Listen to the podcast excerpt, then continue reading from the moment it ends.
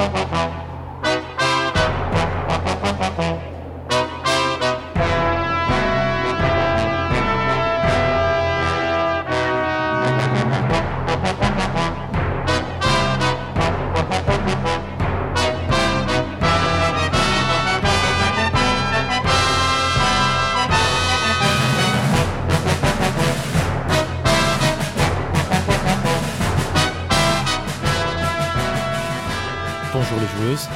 joueurs. Nous sommes en mars 2023 et vous écoutez Proxy Jeux, le podcast qui vous parle de jeux de rôle. Je suis Zéphiriel et pour cette nouvelle émission de XP, je suis bien entendu accompagné des deux meilleures personnes possibles de Proxy Jeux. Il est celui qui développe l'univers de la galaxie Star Wars aussi bien que l'univers de Proxy Jeux autour d'une pizza 4 mages, tout en envoyant des armées de Jawa démonter le vélo du président pour le revendre en pièces détachées. C'est Dédé Schultz. Bonsoir Dédé. Salut Zéphiriel. J'essaye de faire une petite voix sexy aussi, mais j'ai du mal. Oh, t'as une voix sexy, t'inquiète pas. Il n'est plus la peine de présenter la seconde personne la plus importante de Proxy Jeux, celle par qui le trésor est bien gardé, notre dragonne rouge qui fait des siestes sur des montagnes de joyaux volés aux aventuriers du coin. C'est bien sûr Paul Gara. Bonsoir Paul Gara. Salut Zéphiriel. Effectivement, j'avoue que je kifferais de faire la sieste sur des, des montagnes de joyaux volés. C'est euh, en plus, vraiment, ils sont euh, même pas volés, ces joyeux. C'est les aventuriers qui viennent les apporter. C'est les gens qui viennent les apporter euh, en offrande. Oui, ce sont des dons en C'est fait. des dons, vrai, bah oui. Ouais, c'est c'est des c'est même dons, pas de vol, hein, tu vois. Mais oui, oui, j'aime bien l'idée. euh, J'aime bien l'idée d'être en dragonne rouge. Ça me convient très bien. Oh oui. Nous remercions notre partenaire La Caverne du Gobelin qui nous soutient. La Caverne du Gobelin, ce sont quatre boutiques à Nancy, Metz, Pont-à-Mousson et Thionville, mais également un site de vente en ligne que vous pouvez retrouver sur cavernedugobelin.com. Alors, je pense que Thionville n'a jamais été dit de façon aussi sexy. T'as jamais été aussi sexy. Où est-ce que tu habites? À Thionville. Ah. Tu- je pense que tu vas te faire recruter pour la pub Les filles chaudes de Thionville. tu La sais. ville de Thionville va t'en- t'engager pour faire sa pub. sur- J'avoue. les joueurs et les joueuses chaudes de Thionville. Euh, on va revenir sur les commentaires de l'émission précédente qui était donc en décembre. Euh, je tu, tu le fais, Paul Gara, tu descends? Oui, bah oui, j'adore faire Bah les oui. commentaires, vous le savez. Alors d'abord, il y avait donc les commentaires de l'émission de décembre, donc qui était la partie euh, discussion. euh, que, euh, on avait un commentaire de Delotte qui nous disait :« Je tenais à vous remercier d'avoir rallumé l'envie de tenter l'expérience du RP. » Alors moi, je trouve ça super quand on a des commentaires comme ça. Vraiment, c'est euh, voilà, on se motivant, dit que bah, euh, ouais, franchement, ça donne, ça motive carrément. Et puis il, re- il revenait sur le fait d'avoir joué avec des inconnus. Et il disait, j'ai passé véritablement une mauvaise soirée. Aucun accompagnement pour ma première fois, des joueurs très pointilleux sur les règles, aucune place à l'amusement et au second degré. MJ transparent, bon voilà, donc ça lui avait pas du tout plu. Et euh, il dit après le podcast, j'ai écouté votre partie de Tales from the Loop et maintenant j'ai pour objectif de retenter l'aventure. Donc c'est super cool. Ah, c'est trop bien. Franchement, Ah oui. là, ça... ah ouais, ça me fait super plaisir de lire C'est un ça. peu pour ça qu'on fait ça, ces, ces podcasts aussi, pour vous montrer que c'est à la portée de n'importe qui de, de rêver et de jouer comme ça. ah, Moi, je le fais parce que vous êtes là, mais sans ça. hein. Et du coup, j'en profite pour vous dire que, euh, bah, du coup, moi, j'ai joué avec les fameux inconnus de la dernière fois et que ça s'est super bien passé. Et du coup, on rejoue. C'est vraiment incroyable. Demain, on fait la suite Oh des. Ah, trop bien. euh. On fait le deuxième scénario. Voilà. Donc, c'est pour vous faire un petit, comment dire, euh, pour vous tenir au courant de mes, de mes, de mes aventures. Ensuite, on avait euh, Gerny Lolo qui disait, c'est alors que lui, euh, il avait toujours joué, euh, il avait jamais fait de JDR avec des inconnus, et que c'était le contraire justement avec le jeu de société, où pour le coup, il avait souvent joué avec des inconnus en association, festival, salon, sans aucun souci notable. Alors que le JDR, bah, il l'avait toujours fait avec des personnes qui Mhm. connaissaient. Euh, ensuite, je pense, je ne sais pas, ça dépend évidemment bien sûr toujours des jeux de société, mais c'est vrai que quand tu joues à des jeux comme Ark Nova où il y a pas, je veux dire, tu joues avec des inconnus ou des gens de ta famille, c'est pareil, tu leur parleras pas beaucoup. Donc, euh, je, trouve, je trouve que le jeu de société permet de faire, finalement, enfin, il y a beaucoup de jeux de société qui ont beaucoup Ouais, de a distance peu- de toute façon, il il y a, peu pas de. d'interaction. Oui, puis c'est euh, l'interaction sociale par Mm. définition aussi, donc c'est normal. Quoi. Et on avait aussi des commentaires sur l'actual play. Donc, euh, bah, vous vous rappelez qu'on avait joué, tu l'as rappelé dans l'intro, hein, on avait joué à Star Wars, euh, masterisé par Dédé. Euh, donc il disait salut les. Donc Gerny Lolo nous disait salut les sites. Pas du tout, on n'est pas du tout comme ça nous. Aventure hyper cool à suivre. Un peu déçu de ne pas avoir entendu par... Paul Gara parler Wookie. Alors Wookie, c'est pas. En fait, j'ai appris depuis que. Enfin, c'est vrai que j'ai. On m'a confirmé que c'était pas le nom de la Non. langue. Il y a un nom plus, ouais, plus compliqué que j'ai déjà oublié. Et oui, Dédé m'a doublé en fait. j'ai j'ai doublé, mais que dans la deuxième partie de, de, de l'émission, enfin de, du podcast. En fait, c'est le Shirirok. Avec beaucoup de Y, non? Un Y, deux I et deux O, euh, un W et deux O. C'est Ouais. comme Kashyyyk qui a trois Y, effectivement. Kashyyyk qui est la ville, la ville, la planète des Wookiees. Et il y avait Tespios qui disait Oscara. Donc ça, c'était toi, Zef. Elle est pas là pour plaisanter. Bah non. Hein Euh, Sinon, j'aurais fait euh, Wo- Woman, euh, Woman Show, je sais pas. enfin, ouais. Euh, tu... Parce qu'on rappelle que t'as quand même tué un mineur innocent.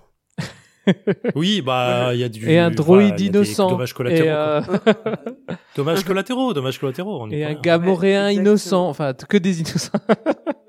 que des innocents. Et euh, il disait aussi le scénario pour l'instant, ah oui, c'était sur la première partie, était un peu convenu, mais ça laisse des portes ouvertes. Et je pense qu'effectivement, il y a eu beaucoup de rebondissements dans la seconde partie. Mm. Vous avez vu qu'on avait vachement de discernement parce qu'on s'était quand même fait avoir comme des bleus par les affreux droïdes qui étaient pas du tout gentils. Ouais. En même temps, c'est se venger, ouais. c'est le scénario d'introduction, donc tout est un peu convenu, même avec des Oui, petits rebondissements qui viennent, c'est normal. Mais c'est bien parce qu'après, on a laissé crever tout le monde. parce qu'on est vraiment des salopards. Ouais, mais faut. En fait, moi, je. Je, je, je suis contre l'univers Star Wars où tout le monde est un héros à la fin. je veux Mm. qu'on soit des pourris si besoin. d'accord, ouais.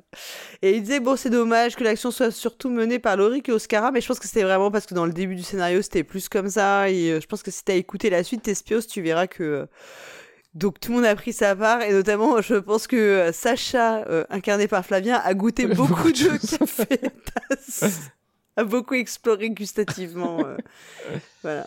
Donc non, non, c'était... Ah, on a bien rigolé, franchement. Mm. Et euh, je me suis quand même un peu senti mal d'avoir abandonné tous ces Ah. gens sur leur Bon. tu veux qu'on refasse un scénario où tu, où tu, tu viens les sauver euh, au Non. final? Non, non, parce qu'on a eu nos, on a eu nos crédits, c'était le principal.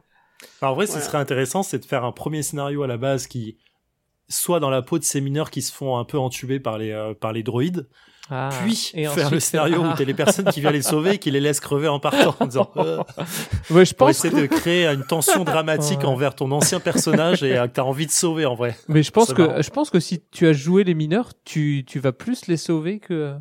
Ah oui, complètement. C'est le but, toi, je pense. Ok. Donc voilà, c'était pour les commentaires. Donc, il Merci. Faudra, euh, faudra en laisser plus, parce que là, c'est quand même pas... Ouais, on n'est pas, on n'est pas l'émission qui, qui va avoir le plus de commentaires, mais on a les meilleurs commentaires. On a les meilleurs On n'est commentaires. pas clivant. Mm. Faut qu'on dise. Non. Alors là, on c'est le talk. Faut qu'on dise des trucs bien clivants, comme le dirait le, le professeur. Euh, je suis con- je suis contre cet argument de qu'il faut être clivant pour euh, pouvoir générer du buzz et du, du like. Euh, moi, je préférerais être normal, même consensuel, mais plutôt sympathique que euh, Ah ouais. dire de la, des choses négatives des gens. Je, voilà. Je suis désolé, mais le professeur, euh, il sait comment je suis aussi. Donc, dans cette euh, nouvelle émission de XP, puisque nous sommes entre deux actual play, euh, nous allons faire une petite palabre autour du JDR avec, euh, pour ce mois-ci, un thème plus ou moins double, mais tourné autour du même objet indispensable ou pas, nous le verrons pour euh, toute la partie de JDR qui se respecte, à savoir le dé, ou plus précisément le dé. Euh, à quoi sert-il? Quelles sont ses implications, ses avantages et ses contraintes? Quels sont les systèmes euh, qui gravitent autour de lui? Peut-on le remplacer en tant qu'objet ou simplement le supprimer? C'est ce dont nous allons discuter ensemble ce soir. Disclaimer, ne pensez pas qu'on a l'inscience infuse autour de ce micro. C'est un sujet hautement complexe et sujet à débat, mais n'hésitez pas à venir en parler avec ou sans nous dans les commentaires de l'émission ou sur le Discord de Proxy Jeux. Mais d'abord, les news autour du JDR. Je fais bien ma, Ouais. ma, ma- ma journaliste France Culture ou c'est ça. c'est ça. On y, on y croirait. Ouais, j'écou- j'écoute une émission de euh, d'économie sur France Culture. Elle a un peu ce ton-là et à chaque fois, je suis, j'adore sa façon de parler. Je, je l'écoute juste pour la, to- la la talkeuse qui est ultra cool quand elle parle. Ouais. Donc voilà. Ça fait pas reportage M6. euh, c'est déjà bien quoi. Ouais, ouais, je baisse pas le ton de ma voix. Et là, c'est le drame. Donc, euh, les news. Dédé, tu voulais nous parler des Chevaliers d'Azur. Oui, les Chevaliers d'Azur. On était à, à Cannes dernièrement, vous vous souvenez? Euh, Ah bon? Ah, ouais. faut- ah oui, bon? oui, ça, je, vous, je, vous le, ra- je vous le rappelle. Oui, oui, Paul Gara, toi, tu... on va pas revenir là-dessus. Tout le monde t'a vu euh, euh, au Fige. Euh, donc on était sur le sur sur notre sur notre stand quand euh, une, une charmante euh, jeune femme s'approche de moi. Euh, alors je pensais que c'était euh, attiré par euh, par mon physique euh, et mon charme inégalé. Et en fait non, elle voulait me parler de sa de sa web série euh, pour se faire un petit peu de, de pub. Euh, donc les, les Chevaliers d'Azur. Euh, donc c'est une web série. Euh, alors on pourrait penser que c'est du médiéval fantastique euh, nommé comme ça. Et en fait, que nenni, il n'en est rien. C'est une, euh, une web série euh, dans l'ambiance INS MV, un peu plus euh, INS, donc In Nomine Satanis, où euh, dans, dans le jeu de rôle éponyme, on joue de soit des anges, soit des démons. Donc là, INS, c'est plutôt des démons. Et donc, ça raconte la, la vie de. enfin, la vie, la, post-vie d'un personnage qui se, qui se retrouve en, embrigué euh, dans, dans une agence de démons pour, euh, bah, pour faire la guerre aux, euh, aux, comment on appelle ça, aux, aux anges, simplement. C'est sur YouTube, c'est c'est euh, youtube.com slash chronique roleplay, chronique avec un S, et roleplay avec un Y. c'est pour changer avec le proxy avec un I. Et du coup, t'as été regarder un peu. Ouais, j'ai regardé un peu. Alors, euh, alors euh, au niveau des moyens, c'est pas Netflix. Hein, on je, vous, je vous le dis tout de suite. C'est euh, c'est une web série. Alors bon, comme ils comme ils sont euh, du du sud de la France, euh, au moins ils ont le soleil sur sur leurs vidéos. Alors voilà, c'est c'est pas c'est une web. Alors c'est de la web série amateur. c'est c'est pas mal. C'est pas ce que je regarderai tous les soirs, quoi. Mais mais c'est c'est sympa, les, les épisodes font 10 minutes à chaque fois. euh, ils ont fait déjà une saison et euh, et euh, ils, ils re- ils recherchent si vous aimez bien. euh, Il y a un peu, ils demandent un peu de sous pour faire euh, pour faire la deuxième saison. Ok. Mais du coup, c'est euh, c'est quoi? C'est un ton plutôt marrant plutôt euh, sérieux? C'est quoi? Non non, c'est bah c'est plutôt marrant. Ça se veut euh, comme euh, ça ça veut raconter l'histoire comme comme ce que ce que serait l'histoire, mais de temps en temps on les voit quand même autour d'une table de jeu de rôle. Donc on voit que c'est quand même euh, une histoire euh, de c'est quand même des gens qui jouent à des jeux de rôle donc c'est entre l'actuel play et la web série c'est un peu euh, un, un mélange des deux un mélange de genres euh, assez original Ah, c'est marrant. Est-ce que ça alors pas un peu du côté de Camelot quand même un peu? Je pense que oui ça ça se ça se ça se ça se veut dans dans, dans le même euh, dans le même euh, esprit quoi. Ah, dommage. dommage. ok. Après voilà, c'est c'est de l'ambiance, c'est pas comme dit, c'est pas du du Medfan mais euh, ça se c'est il y a c'est pas non, je, je trouve qu'il y a moins de vannes, c'est pas de, une vanne trois trois phrases une vanne quoi, c'est il y a il y a une petite ambiance voilà. Non, puis de toute façon, c'est des exp... enfin, moi je trouve que c'est des démarches euh, voilà, il faut les encourager. Bah oui, Enfin, voilà, c'est une euh, C'est cool. et puis voilà, ce qui ce qui m'a bien plu aussi, c'est que c'est pas forcément euh, du du Medfan qu'on voit un peu plus souvent euh, Oui, bien sûr. Surtout Bah, INS, c'est très contemporain, donc c'est cool. et donc euh, voilà, INS ça se ça se ça se monte bien dans notre euh, dans notre euh, dans notre monde quoi. Trop bien. Bon, en tout cas, ça, ça me donne- enfin, franchement, je vais aller voir quand même pour, euh, pour me- pas pour me moquer, mais pour regarder ce que ça donne. parce que Je suis assez curieux des trucs comme ça pour, pour voir le ton qui est employé souvent. Ben voilà, je, je vous le conseille euh, si vous, euh, si vous avez euh, 10 minutes pour un petit épisode euh, dans les transports en commun. Merci. Euh, Paul Cara, tu voulais revenir sur le Fige encore une fois? Oh là là. Ben oui, le fige où je n'étais pas. Euh, euh, non, non, j'y étais bien sûr. Et donc j'étais, on était presque. Alors on va parler du tapis rouge, on va parler du Graal d'or. Donc euh, le Graal d'or, c'est donc le prix qui récompense en fait donc les meilleurs jeux de rôle. Enfin, je sais pas si on peut vraiment dire que ça récompense les meilleurs jeux de rôle, mais en tout cas c'est un prix qui est destiné aux jeux de rôle. Euh, il y avait donc euh, trois catégories. Il y a trois catégories. Il y avait le JDR francophone, le JDR international et le JDR réédité. Donc euh, moi ça m'a fait rigoler comme catégorie. Ouais, le euh, JDR, ré- réédité, ouais, c'est euh, c'est assez original. Dans- Quoi. ouais, dans le jeu- ouais, c'est assez original, je trouve. C'est- C'est c'est marrant comme, Bah. euh, comme idée. Mais enfin, après, ça se comprend. En réalité, ça se comprend. Mais pour le coup, c'est quand même marrant quand tu le lis comme Ouais, ça. bah, peut-être que Ah, la, peut-être la réédition, euh, en, en vrai, la réédition, c'est assez courant et c'est classique euh, dans le GDR. Hein, faut déconner, mais oui, tout à fait. Mais c'est quand, Ouais. quand tu le sors du contexte JDR, c'est l'idée du... Tu vois, c'est c'est ça qui nous fait un peu... euh, qui, fait, qui paraît un peu étrange. Ouais. Mais euh, ça se justifie dans le jeu de rôle. Peut-être que euh, dans, dans le jeu de société, on aura bientôt euh, le, la prix de, du meilleur plagiat. Hein. oui, j'allais te le dire, il y a le JDR plagié parce qu'en ce moment, il y a, on a quand même on a quelques candidats, donc c'est bien. Mais en vrai, pour, pour faire le point sur le côté réédition dans le jeu de rôle, c'est plutôt agréable parce que oui. Très souvent, les jeux de rôle sont à la base, euh, et surtout euh, là, on parle de Bitume, euh, Château Frankenstein, culte. Alors culte un peu moins parce que c'est un, c'est un, c'est une, une, localisation française, euh, enfin en France, d'un, d'un jeu assez fort euh, aux, aux États-Unis. Mais Bitume, c'est un des premiers jeux de croc, donc français, ouais. Mm. qui a, qui se trouve plus aujourd'hui, ou s'il se trouve, il doit se trouver vraiment Ouais. dans des trucs assez, assez chers et assez rares. Mm. Donc c'est plutôt cool de parler de réédition sur ce genre de truc et surtout ça permet de remettre des systèmes à jour qui étaient un peu lourds comme on peut le voir sur euh, sur du la réédition de, de jeux de société assez classiques quoi. Oui, parce qu'en fait, c'est des rééditions, mais quand même avec un, un remaniement. En fait, Ouais. c'est pas des rééditions à l'identique. euh, Exactement. mais, euh, Et ce qui peut être intéressant surtout dans le JDR, c'est que tu as une évolution du monde qui est euh, en général assez concordante avec le temps passé à la réédition. Euh, Shadowrun, euh, je prends le- cet exemple-là parce que je je c'est le meilleur que j'ai en tête. Euh, la V1 et là on est, doit être à la V5, je crois. Euh, en fait, le monde a évolué à travers les différentes euh, éditions du jeu. Donc en fait, euh, on a commencé, euh, je, dis un peu- je sais plus combien c'était, c'était 2000, euh, 2012, je crois, comme ça, pour le, le, le premier. Je sais plus quelle Ouais. était l'année du monde, mais au fur et à mesure, bah en fait, le, le monde a évolué dans l'année, dans les années euh, passantes, et du coup, bah on est vraiment encore plus dans le futur. hein. C'est super intéressant, je trouve, comme système.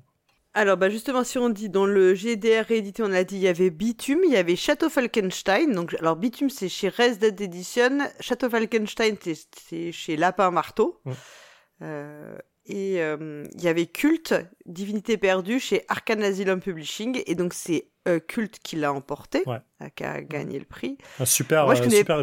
Ouais, je sais que toi t'es fan. euh, moi, je connais pas du tout le jeu. euh, enfin, Ah, le- je le ne bouquin, il est, euh, de, il est que de nom. Bah, Mm. cu- culte, c'est euh, c'est très proche de euh, dans le style de jeu de, de Cthulhu, mais encore plus dark. Mm. On est vraiment sur des personnes qui, on parle de divinité perdue parce que euh, on joue des humains qui sont euh, voués à devenir des, des, des, je vais dire des dieux pour l'expliquer un peu simplement, mais c'est beaucoup, compl- complexe que ça. Et euh, mais en fait, le, le, le monde a un voile qui, nous, qui est sur euh, le, notre monde contemporain à nous, qui nous empêche de voir la réalité du monde. Et en fait, le but, c'est de percer ce voile pour arriver dans un monde qui est encore plus crade et encore plus gros euh, que, que ce qu'on connaît. Et effectivement, il y a des, euh, il y a des divinités noires qui sont là pour nous empêcher de ça et qui veulent garder le pouvoir et le contrôle sur le monde et sur les humains. Mhm. C'est un jeu qui est très dur. On joue des personnages qui sont brisés, euh, qui sont alcooliques, qui Mhm. sont drogués, qui sont euh, voilà violents, comme ça. T'as vraiment Ouais. des personnages qui sont euh, euh, ouais brisés, c'est le mot que, que je préfère là-dedans. Et, euh, et l'édition est magnifique. C'est un jeu très violent. Euh, je le mettrai en 18 plus sans aucun problème. Euh, et ils ont Ah fait ouais, carrément. Ouais, ouais, ouais, bien sûr. C'est, euh, c'est, c'est très, euh, enfin, c'est, c'est violent dans l'interpré, pas dans l'interprétation, Mm. mais dans ce que présente le monde. C'est vraiment ça, quoi. D'accord. Et, euh, et c'est, et c'est assez cool pour. ils ont fait une très belle édition du jeu. Arkane Asylum ont fait, a fait vraiment une superbe, un super boulot dessus.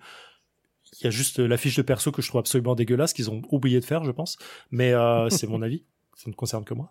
Et euh, j'ai plus l'édition le l'édition de base qui est pas dans Ar- Arkham mais qui est donc euh, j'ai oublié le nom euh, de l'éditeur VO euh, qui euh, qui a fait une très belle édition euh, de du bouquin en mode bible toute petite avec les pages dorées sais sur le côté et tout et que j'ai acheté à je sais plus combien à prix d'or et qui est vraiment superbe qui est vraiment un petit objet de, de luxe quoi voilà La première édition ou la, la deuxième la deuxième c'est qu'ils ont sorti là et là, cette sortie, la, la, culte est vraiment, là, il est très beau comme jeu, il est superbe, euh, super bien rédigé.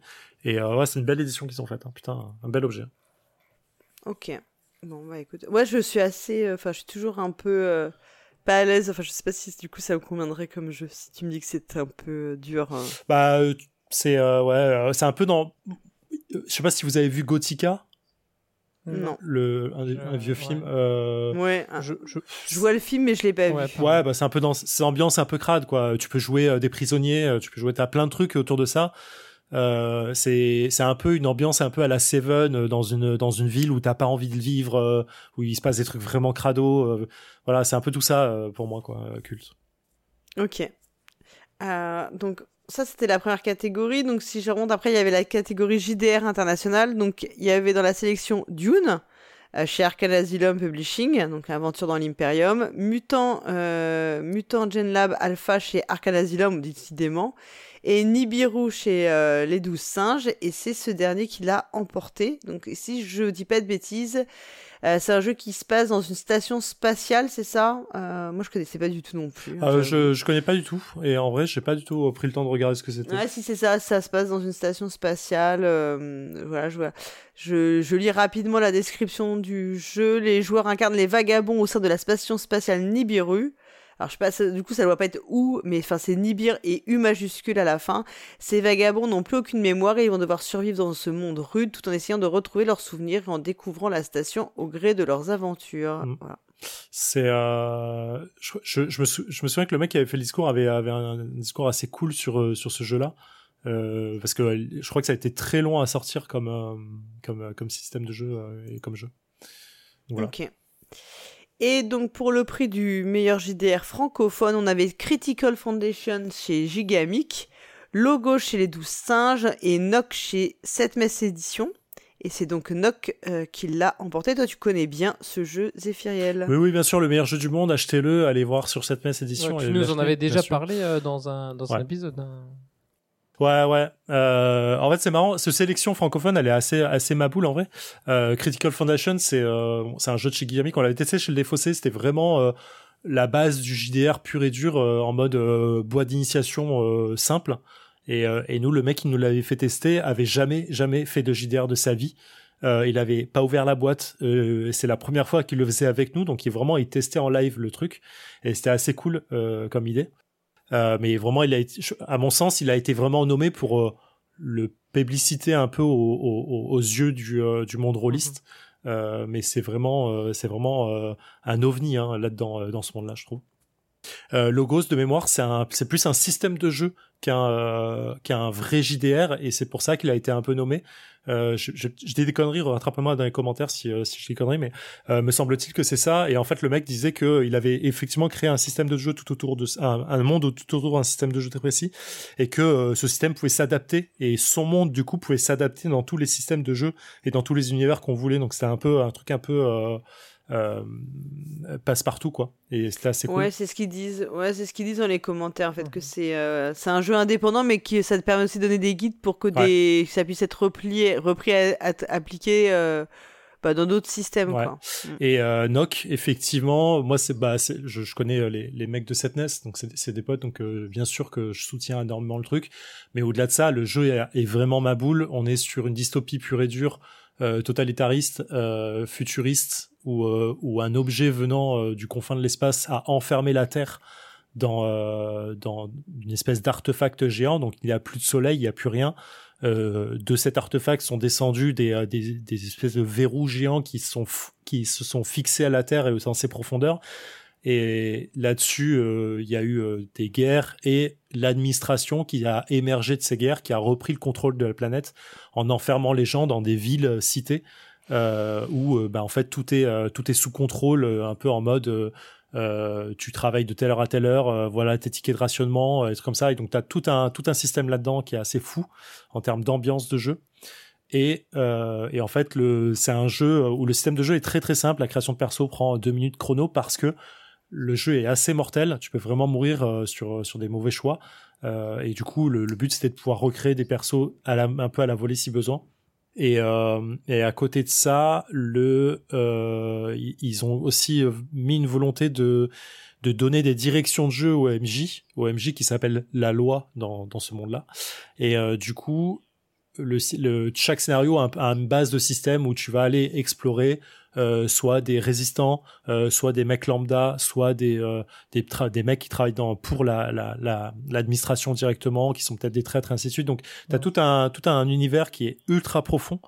Et, et le petit truc de plus que j'adore chez, chez, dans ce monde-là, c'est que dans le bouquin de base, tu as absolument tout. C'est-à-dire que tu as aussi la, la, révélation des grands secrets qu'il y a derrière l'artefact qui a enfermé la Terre, derrière l'administration, qu'est-ce qu'il y a vraiment caché derrière tout ça, pour que le MJ n'aille pas en fait de fausses découvertes en fausses découvertes euh, ou en invention. Il a vraiment tout le système et tout le monde pour lui. Et ensuite, les, les, les suppléments vont venir vraiment agrémenter tout ça avec des campagnes, avec des trucs comme ça. Donc voilà. Ok. Bah, écoute, merci beaucoup pour toutes ces précisions, Zéphiriel. En plus, tu étais dans la salle oui. au moment de la remise des prix. Pendant que Dédé et moi, on était en train de boire au bar, probablement. Non, mais c'était une belle cérémonie. On est loin du Fige, mais ça a un peu, pour moi, la, la, la, même résonance au, au niveau régional euh, du, du, sud de la France, en tout cas. C'est organisé par, euh, enfin, le, le euh, c'est une association euh, du, de Graal, je sais plus comment c'est. Oui, c'est azuréen, enfin oui, c'est local, c'est plus local en fait, c'est une association locale. Mais c'est une belle récompense et, euh, et c'est marrant parce que le mec qui représentait Arkane à Asylum Publishing, à chaque fois il montait sur scène, il disait bon bah je sais plus trop quoi dire en vrai parce que bon merci de nous avoir, c'est assez cool. Mais ouais, c'est une belle belle récompense. Et quand ils ont fini la récompense, ils ont il y a un mec qui s'est lancé, donc il y a un MJ qui s'est lancé à, à mener une partie de euh, dans la salle avec euh, une trentaine de personnes. Et en fait, euh, les gens interagissaient en levant la main, en, lançant un dé en mousse. C'est assez cool comme idée et assez, assez perturbant à voir. C'est assez intéressant. Et pardon, du coup, je trop parlé. On va pas passer aux news. Non, pas du tout. Pas du tout, mais tu ne parles jamais assez. Bah, continue, Paul Gara. Tu voulais parler de la création de l'Union Européenne des studios de JDR. Hein. Ouais, j'ai vu passer cette news. En fait, c'est qui a été sorti. Enfin, moi, je l'ai eu sur la côté français par Studio Agathe, qui euh, annonçait en janvier dernier euh, qu'ils avaient créé avec Acheron Games et euh, Urwerk, pardon, je m'excuse, Urwerk Verlag, la création en fait de l'Union européenne des studios de jeux de rôle. Donc Acheron Games, c'est le créateur, un éditeur italien en fait, de l'ex Arcana, Brancalonia, Inferno. notamment et Urwerk Verlag, comme vous l'avez compris, c'est un éditeur allemand, bizarrement, tiens. Euh, ouais.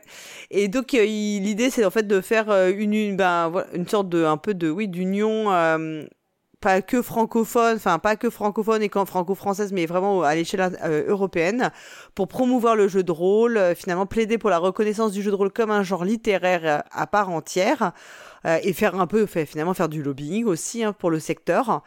Euh, voilà, donc je trouve que c'est une démarche assez intéressante pour être signalée.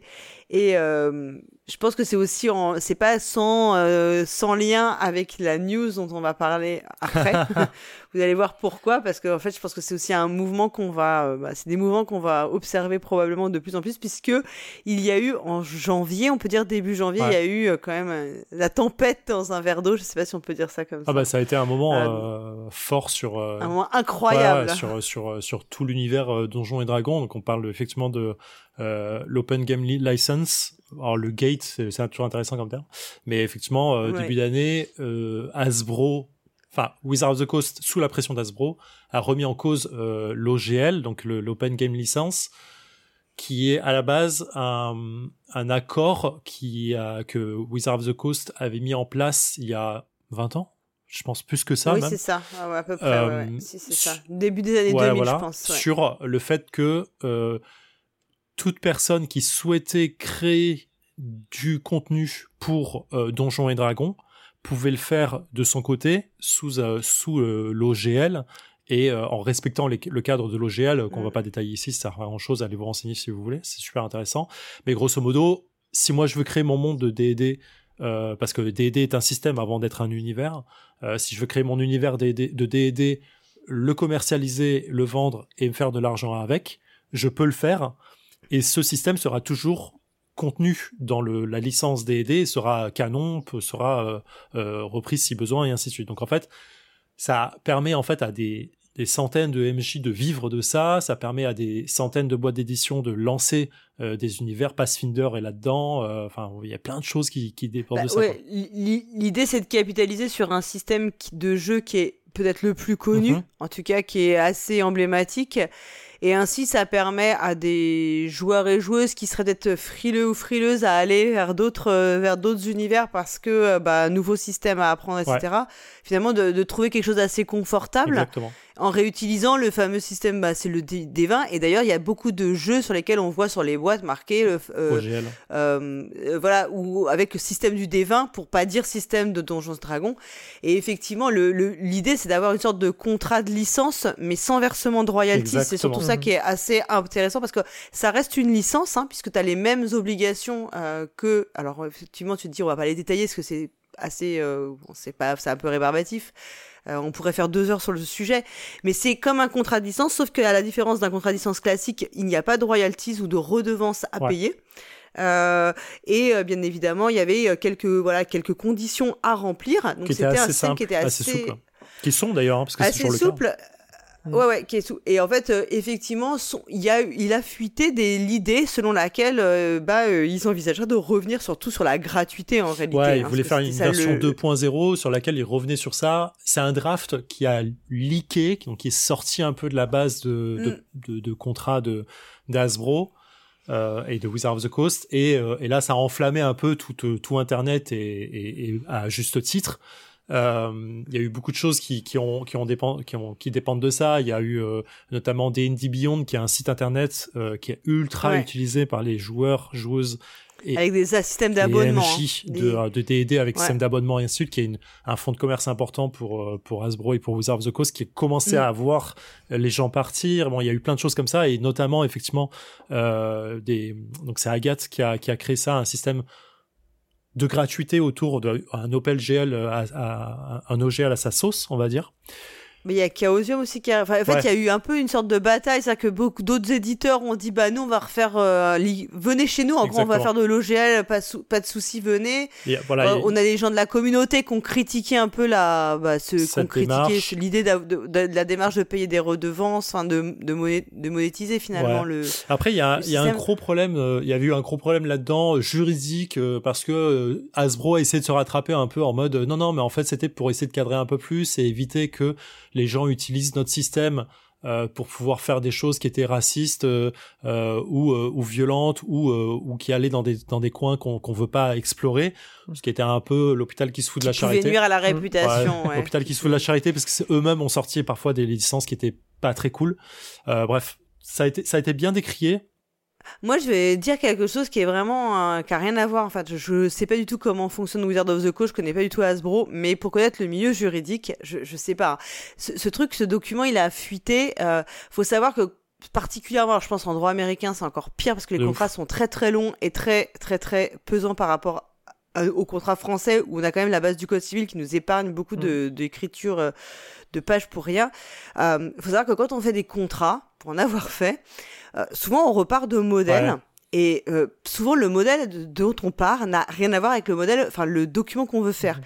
Mais souvent, on fait beaucoup, de, on part beaucoup sur des copier-coller qui sont très très euh, vastes parce qu'on va avoir toutes les clauses possibles, le maximum de clauses. Et c'est un peu la technique de l'entonnoir, c'est-à-dire qu'on va, on va virer les clauses dont on ne veut pas dans ce contrat. tu choisis de garder. Tu réécris. Et je me dis. Euh, si le mec a fait fuiter ça, parce que c'est une fuite, il a fait fuiter le euh, premier, enfin le premier ou la deuxième version du document, qui est peut-être, enfin, je veux dire, c'est vraiment possible que ça n'avait rien à voir avec l'intention des gens qui devaient rédiger le contrat, parce que c'est vraiment comme ça qu'on fait. On fait beaucoup, beaucoup, beaucoup de copier-coller. On reprend des contrats dont on sait qu'ils sont euh, assez complet, les meilleurs modèles qu'on a et on les euh, après on les on les customise en fait. Enfin, c'est comme ça qu'on mm. travaille. Ouais, tu l'adaptes à, ton, dis, à ton projet quoi. Ouais, c'est pour ça que je me, moi, je suis pas complètement fermée à l'idée que euh, c'est peut-être une mauvaise fuite. Enfin, j'ai envie de laisser le bénéfice du doute parce que je me dis que si moi on avait pris certains contrats sur lesquels j'ai travaillé dans la, la V1 ou V2, par rapport à la V, enfin, on parle pas de, il y a pas eu il y a pas de quatre versions d'un contrat. Hein. Il y en a euh, 50, 100, 200 parfois. Donc si tu prends la version V2 versus la, versus la version 200, tu pourrais presque croire que c'est pas le même contrat. Et d'ailleurs, parfois, il n'a même pas le même nom. Mais c'est parce qu'on prend la meilleure, on, on, prend la trame qu'on estime la plus complète. Donc moi, c'est pour ça que c'est sur la façon de travailler, je, je laisse un tout petit. Euh... Ouais, je, je suis assez d'accord pour avoir regardé pas mal de vidéos de personnes qui en parlaient et notamment euh, une vidéo que de il euh, y, a deux vidéos que je, je vous conseiller d'une nana qui s'appelle Ginny D, qui est une, une MJ américaine autour de D&D qui parle énormément D&D, qui, qui en fait une partie de sa vie parce qu'elle gagne sa vie sur YouTube aussi avec ça. Une première vidéo qui est assez intéressante où elle, elle parle de OGL justement et quand le truc explose un peu et on la voit vraiment un peu stressée autour de ça et elle donne des, euh, des, des, liens de vidéos à, à aller écouter et, et regarder de personnes qui en parlent vraiment franchement fort et que c'est intéressant. Et, euh, et, elle a fait une deuxième vidéo avec euh, avec Kyle Brink qui travaille chez euh, Wizard of the Coast, qui est euh, publisher là-bas euh, et du coup qui, qui s'occupe justement de D&D là-bas depuis très longtemps. Et en fait, Wizard of Coast l'avait contacté pour dire hey, est-ce que ça t'intéresserait de parler avec avec avec Kyle de tout ceci de tout ça et de pouvoir lui poser tes questions pour débunker un peu tout ça? Et elle elle a dit ok je le fais mais un euh, je publie ce que je veux derrière et deux vous avez pas accès à mes questions avant et ils ont accepté et le mec j'ai regardé la vidéo il est vraiment très honnête, enfin, il me semble vraiment très honnête dans sa façon de réagir. Et justement, il explique un peu ça, ce, ce côté du, c'était pas le but de faire quelque chose de mal, c'est vraiment le but de vouloir recadrer un peu les choses de, meilleure, la meilleure façon possible. Et qu'effectivement, le draft du contrat qui est sorti, c'était pas du tout un truc définitif et que ça, ça allait pas, euh, c'était pas euh, volontaire, en fait. Et bon, on en croit ce qu'on veut quoi. C'était pas l'intention. Ouais, mais après, après, est-ce que c'était pas juste un, un, un, truc euh, de euh, jeter comme ça pour voir comment ça réagit et bah, voir si on peut le on peut on peut le mettre après quoi. Hein. C'est exactement, juste ça. Hein. Ça, je suis euh, d'accord avec toi. Parfois, c'est pour tester ou ça peut être aussi les pour réactions. tester. Hein. S'il y, avait pas eu de réaction, peut-être ils ont dit ah bah on peut peut-être le, le faire quoi. Ça, je suis je suis d'accord avec toi. Euh... Et après, tu peux aussi avoir des gens. En fait, tu peux avoir aussi des différences entre ce que font les préconisations que feront des juristes euh, sur des sujets. Mhm. Par exemple, il y a aucun juriste ou enfin, en tout cas, il y a aucune personne euh, sur fiscaliste qui te dira bah tu vas faire un truc où t'as pas de rémunération. Ça c'est impossible. Moi moi c'est mon métier. Moi on me dit on va faire un truc où on n'a pas de rémunération, je vous dis bah moi pour moi ça c'est impossible, c'est il y a un énorme risque. Prouvez-moi par et moi par définition, je mettrai toujours une une rémunération dans un contrat. Après, peut-être que pour des raisons euh, commerciales, marketing, j'en sais rien, on va m'expliquer que non, on peut pas le faire, mais c'est à vous de me le justifier. Mais le principe, c'est d'être rémunéré. Moi, un contrat où il n'y a pas de rémunération, moi, ça, par principe, ça me choque. Mais donc je me dis, bah peut-être que si tu as donné ça à faire à quelqu'un, donc qui a une vision purement technique du truc, lui va te mettre une clause de royalties parce que pour lui, c'est normal qu'un contrat de licence et, une... et après, en discutant avec les, les, les, opérationnels, eux, ils vont dire, bah non, on, y aura pas de rémunération parce que voilà pourquoi et tout. Ok, bah après, je, enfin, en tout cas, il faut justifier moi l'absence de rémunération et ok, on va adapter le contrat à ce moment-là. Donc c'est pour ça que moi, je trouve que c'est pas, ça, enfin, sur la façon de, de faire un contrat, euh, il y a beaucoup, beaucoup d'itérations, comme on dit, pour faire des contrats. C'est très, très long. Et en droit américain, il faut voir que les contrats sont beaucoup plus violents que les nôtres. Je crois que, mais quoi, mais je crois que celui-là, d'ailleurs, il est, il est connu pour être assez ramassé par rapport à d'autres bah, contrats américains. Il, il une page, hein. C'est ça qui fait que c'est, euh, c'est un peu. Mais c'est parce que, bah, je pense que c'est parce que, mais ce qui est assez bizarre, hein, parce qu'en principe, c'est vrai que ces contrats américains, il y a beaucoup de définitions de termes, parce que il y a aucun terme qui est, qui est, qui est clair en, réalité. Il y a aucun, dans un... aucun terme qui est clair, et justement, il y avait vraiment. Euh, mais parce que je pense qu'il doit, il doit y avoir un autre document référence en fait, euh, qui doit définir les termes. Je pense que c'est pour ça que cette partie-là, elle s'appuie sur un autre document de référence, si, si j'ai bien compris quelques explications. Mais du coup, c'est pour ça que moi, ça me paraît pas complètement fou euh, les explications de dire que c'était vraiment un premier draft qui avait rien à voir avec ce qu'on voulait faire. En fait, ça me euh. paraît pas complètement fou, mais je, je, je donne aussi un peu le, le, le, bénéfice du doute là-dessus, mais j'ai aussi peur de dire que à Hasbro, depuis que ils ont repris Wizard of the Coast et qu'ils pressent de plus en plus sur les dernières mm. années Wizard of the Coast, aussi bien côté Magic que côté euh, Donjons et Dragons, que ça m'étonnerait pas qu'ils cherchent de nouvelles sources de revenus euh, et qu'ils cherchent de, de, nouveaux trucs euh, à, à, pouvoir presser un peu plus. Donc tout ça, c'est c'est des on c'est la perception qu'on a de notre côté sans vraiment avoir plongé dans le sujet. Donc n'hésitez pas à aller voir les vidéos, les différents sujets, les trucs autour de ça. On mettra les liens dont on parlait là-dessus. Je sais que aussi Black Book Edition avait avait soutenu le truc en, en créant sa propre game license aussi qui s'appelait Orc. Open Open RPG Creative License donc euh, voilà, euh, c'est c'est intéressant de voir la réaction du, du public autour de ça. De la communauté, ouais. Et qui a été, euh, qui a été très forte et dans, tous dans le même sens. Hein, ça a été fou. Il y a Etugame aussi qui a fait une série vidéo autour de ça qui était intéressante à regarder. Donc, on peut passer au dernier quart des news, hein, si j'ai envie de dire, pour les, les, derniers jeux. dont on peut avoir envie de parler, des financements participatifs. Moi, je vais parler rapidement de Poudre Noire, qui était un, un jeu qui a qui avait eu un premier financement participatif qui avait euh, foiré complètement euh, et en fait qui euh, parce que c'est un nouveau système, c'est un nouveau monde et du coup il a eu ça a été un peu un peu un peu lancé et, reçu de façon un peu frileuse par la, par la communauté. Là qui relance un, un financement participatif sur Game on Tabletop euh, qui pour nos noirs qui s'inspire vachement de euh, Warhammer, euh, de Brillantine, de ce genre de jeu un peu violent, médiéval fantastique, assez noir avec un système de jeu parfois un peu dur et un peu un peu hardcore. Et et c'est pourquoi j'en parle? Parce que un, moi il me fait assez envie étant en pleine campagne de Warhammer avec des potes. là où au moment où j'en parle, ils viennent de dépasser le financement, je crois qu'ils sont à 110% ou un truc comme ça. Et en fait, il y a le truc intéressant, c'est que dans les contreparties, ils ont euh, mis une contrepartie à 0 euros pour recevoir le système de jeu et le livre d'aventure euh, de base à 0 euros en PDF euh, pour prouver un peu leur bonne foi autour de leur jeu et essayer de motiver un peu les gens. Comme ça, on peut s'inscrire directement sur le, le, financement et si à la fin on est convaincu, bah on peut aller euh, dépenser euh, 30, 40, 60, 70 euros, 80 euros, 90 euros pour euh, pour euh, aider le financement et avoir plus de trucs. Euh, voilà, je, je trouve l'idée sympathique, je trouve le, la, la, la gestion de, autour de ça très très concrète et et, et, et motivante. Donc voilà, n'hésitez pas à aller soutenir un peu le truc. Toi, t'avais, euh, t'avais ouais, bah ouais. Moi, je voulais mentionner, donc il y a la campagne qui est encore en cours de Tedeum pour un massacre, qui est un jeu de rôle super connu. Alors, je crois que c'était chez Matago, non Si, c'était chez... Oui, oui, oui, oui, c'était chez Matago. C'est oui, Matago qui fait ça bah, qui... Ouais, parce que Matago, ils, avaient, ils ont eu toujours une oui, section. Ils... Quand c'était Hicham, ouais. euh, il y avait une. Ils avaient ça, Metal Adventure et je sais Vermine plus, aussi. Et Vermine, ouais, ils avaient euh, quelques. Euh... Non, c'était pas Vermine. Non. Non, Vermine, c'était, c'était pas. Non, c'était oui. chez Studio ouais. Agathe. Et euh, là, c'est chez Open Sesame Games, donc je crois que c'est la fin. Euh, mais vous pourrez encore, quand, vous, quand on, l'émission sortira, ce sera encore ouais, en il reste cours. 16 jours là. Donc, euh, ouais. Putain, ils ont explosé leur objectif. En temps, Tedeum pour un sacre, oui. c'est euh, c'est un putain de jeu. C'est hein. un jeu sur les guerres de religion. C'est un truc ouais. ultra historique, ultra difficile à jouer, ultra difficile à maîtriser. Ça demande vraiment prendre de, des cours d'histoire pour le maîtriser correctement, je trouve. Mais euh, le bouquin de base était vraiment magnifique euh, et je, je trouve que c'est un super jeu à jouer. Et puis, euh, je le mentionne, mais là, le financement participatif se termine, euh, bah, je crois que c'est demain. Euh, donc, quand vous écouterez, ce sera fini. Euh, c'est un jeu de rôle qui s'appelle L'Insurrection. C'est une campagne de précommande. En fait, c'est une campagne de précommande. Hein. Ils l'ont bien précisé que ce serait comme ça, parce que le jeu sortira de toute façon. Euh, qui est donc disponible chez ce sera Electric Goat l'éditeur et donc c'est un jeu qui a un système en bob donc on en reparlera peut-être tout à l'heure donc c'est un système sans sans meneuse de jeu et je pense sans dés si j'ai bien compris donc voilà je bah écoutez je vous encourage à aller regarder en ces temps de comment dire de grève presque général, je vous encourage à aller vous intéresser à un jeu qui s'appelle l'insurrection, qui a tout, euh, qui est vraiment donc dans, dans, dans l'air.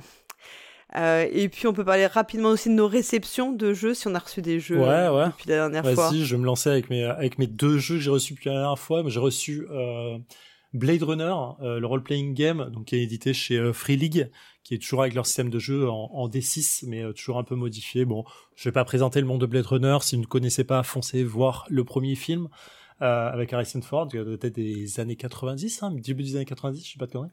Euh... 70. Hein? C'est un, un, film des années 70. 70 à ce moment-là Non. 75 Non. 75 oh, putain, j'ai conneries. Le coup de, euh, le coup de vieux. le coup de vieux de ouf. T'es grave. Et euh... Bah, je suis quasi. Ah non, je dis une connerie, c'est 82. c'est ah, la poire en. C'est pas mieux. Ouais, et, euh, et voilà, j'étais assez excité. Je l'ai reçu en VO pour ma part, donc euh, je pense qu'il va être euh, édité et localisé en France par Arkane. J'imagine, en tout cas. C'est en général eux qui font euh, beaucoup tout ce qui est autour de Free League. Et euh, j'ai reçu aussi euh, un jeu, un JDR que j'avais backé sur KS, euh, pareil en VO qui s'appelle Avatar. Euh, donc Avatar, non pas le, les bonhommes bleus, mais euh, le, le, dessin animé Avatar, le, le dernier maître de l'air. maître de l'air. Et voilà, exactement. Et euh, très excité par l'envie d'y jouer. J'ai pas eu, j'ai eu le temps de à peine de l'ouvrir, de regarder, euh, de sentir le, le, le jeu, le, le livre neuf. Et, euh, et voilà. Mais euh, j'avais été très excité, du coup je me suis relancé à, à regarder les, les, dessins animés pour me redonner un peu d'inspiration dedans. Mais moi j'ai jamais entendu parler de ça de ma vie. Avatar, Dernier Maître de l'air, t'as jamais vu? T'as loupé le meilleur dessin animé de ces 20 ou 30 dernières années? Bah, je vois que c'était diffusé en 2005, Moi, je, donc. Je euh, connais uniquement de nom, mais. Euh... À 2005, moi je fréquentais plus les bars que les, Écoute, les dessins je, animés, euh, je sais pas comment vous vendre ce dessin animé que vous devez absolument voir. Bon, c'est 2005, c'est un peu vieux maintenant. Euh, on sent que c'est un dessin animé pour enfants, mais c'est un dessin animé dans lequel euh, tous les personnages ont une trajectoire ultra intéressante et une évolution de personnage qui est crédible, volontaire, euh, forte et, euh, et surtout, enfin, unique, j'ai envie de dire. Il y a des personnages féminins forts. on, on, parle des débuts des années 2000. Euh, qui sont euh, moteurs et qui prennent la place dont elles ont le droit de prendre dans cette dans ce truc Euh, tout l'univers est, ultra équilibré, ultra compréhensible. C'est simple. Euh, ça, ça met des enjeux ultra forts de type euh, géopolitique et euh, surtout des, euh, tout, tout, est tout est ultra crédible. Et euh, c'est suivi par le deux- deuxième meilleur dessin animé possible qui s'appelle Korra, donc qui se passe, euh, je crois, 20 ou 30 ans après, euh, voire plus, et qui suit une le nouvel avatar qui est Korra, qui est une nana, euh, pareil, qui, qui prend euh, qui prend le, le, le, destin du monde euh, entre sur ses épaules et qui euh, et qui va qui va le sauver grosso modo. Euh, c'est c'est c'est ma boule. Enfin, Avatar, euh, re- regardez juste sur le net ce que les gens en pensent. C'est une des meilleures séries possibles, un des meilleurs dessins animés jamais faits. Euh, Enfin, Full Metal Alchemist que je porte au nu. Euh, et, et, et, et, derrière ça quoi donc vraiment Avatar c'est ma boule D'accord. regardez-le. Il y a, Ok. il y a quatre saisons euh, sur la, la première, le premier dessin animé, c'est vraiment ouf. C'est un peu vieux encore une fois, hein, je, je, je dénie pas ça. Il y a un film de Shalamayan qui, a, qui est sorti que je vous conseille très fortement de regarder parce que c'est de la merde. Euh, je trouve que c'est très mauvais, mais euh, il essaye de faire ce qu'il peut en, en une heure et demie de film. Et, euh, et voilà. Ok, bon bah écoute, je note, je vais aller regarder ça avec les enfants. Vraiment, ouais, c'est c'est fou. Euh, et toi, qu'est-ce que tu as reçu, Volcara ou Dédé? Qu'est-ce que Moi, j'ai rien reçu. Ah, Mais j'ai pas, j'ai passé des commandes, donc ça devrait arriver euh, bientôt. hein. ah t'as acheté quoi? Je, je laisse, je laisse le, le suspense encore. Ah, ok. Pour la, pendant trois Ouais, mois.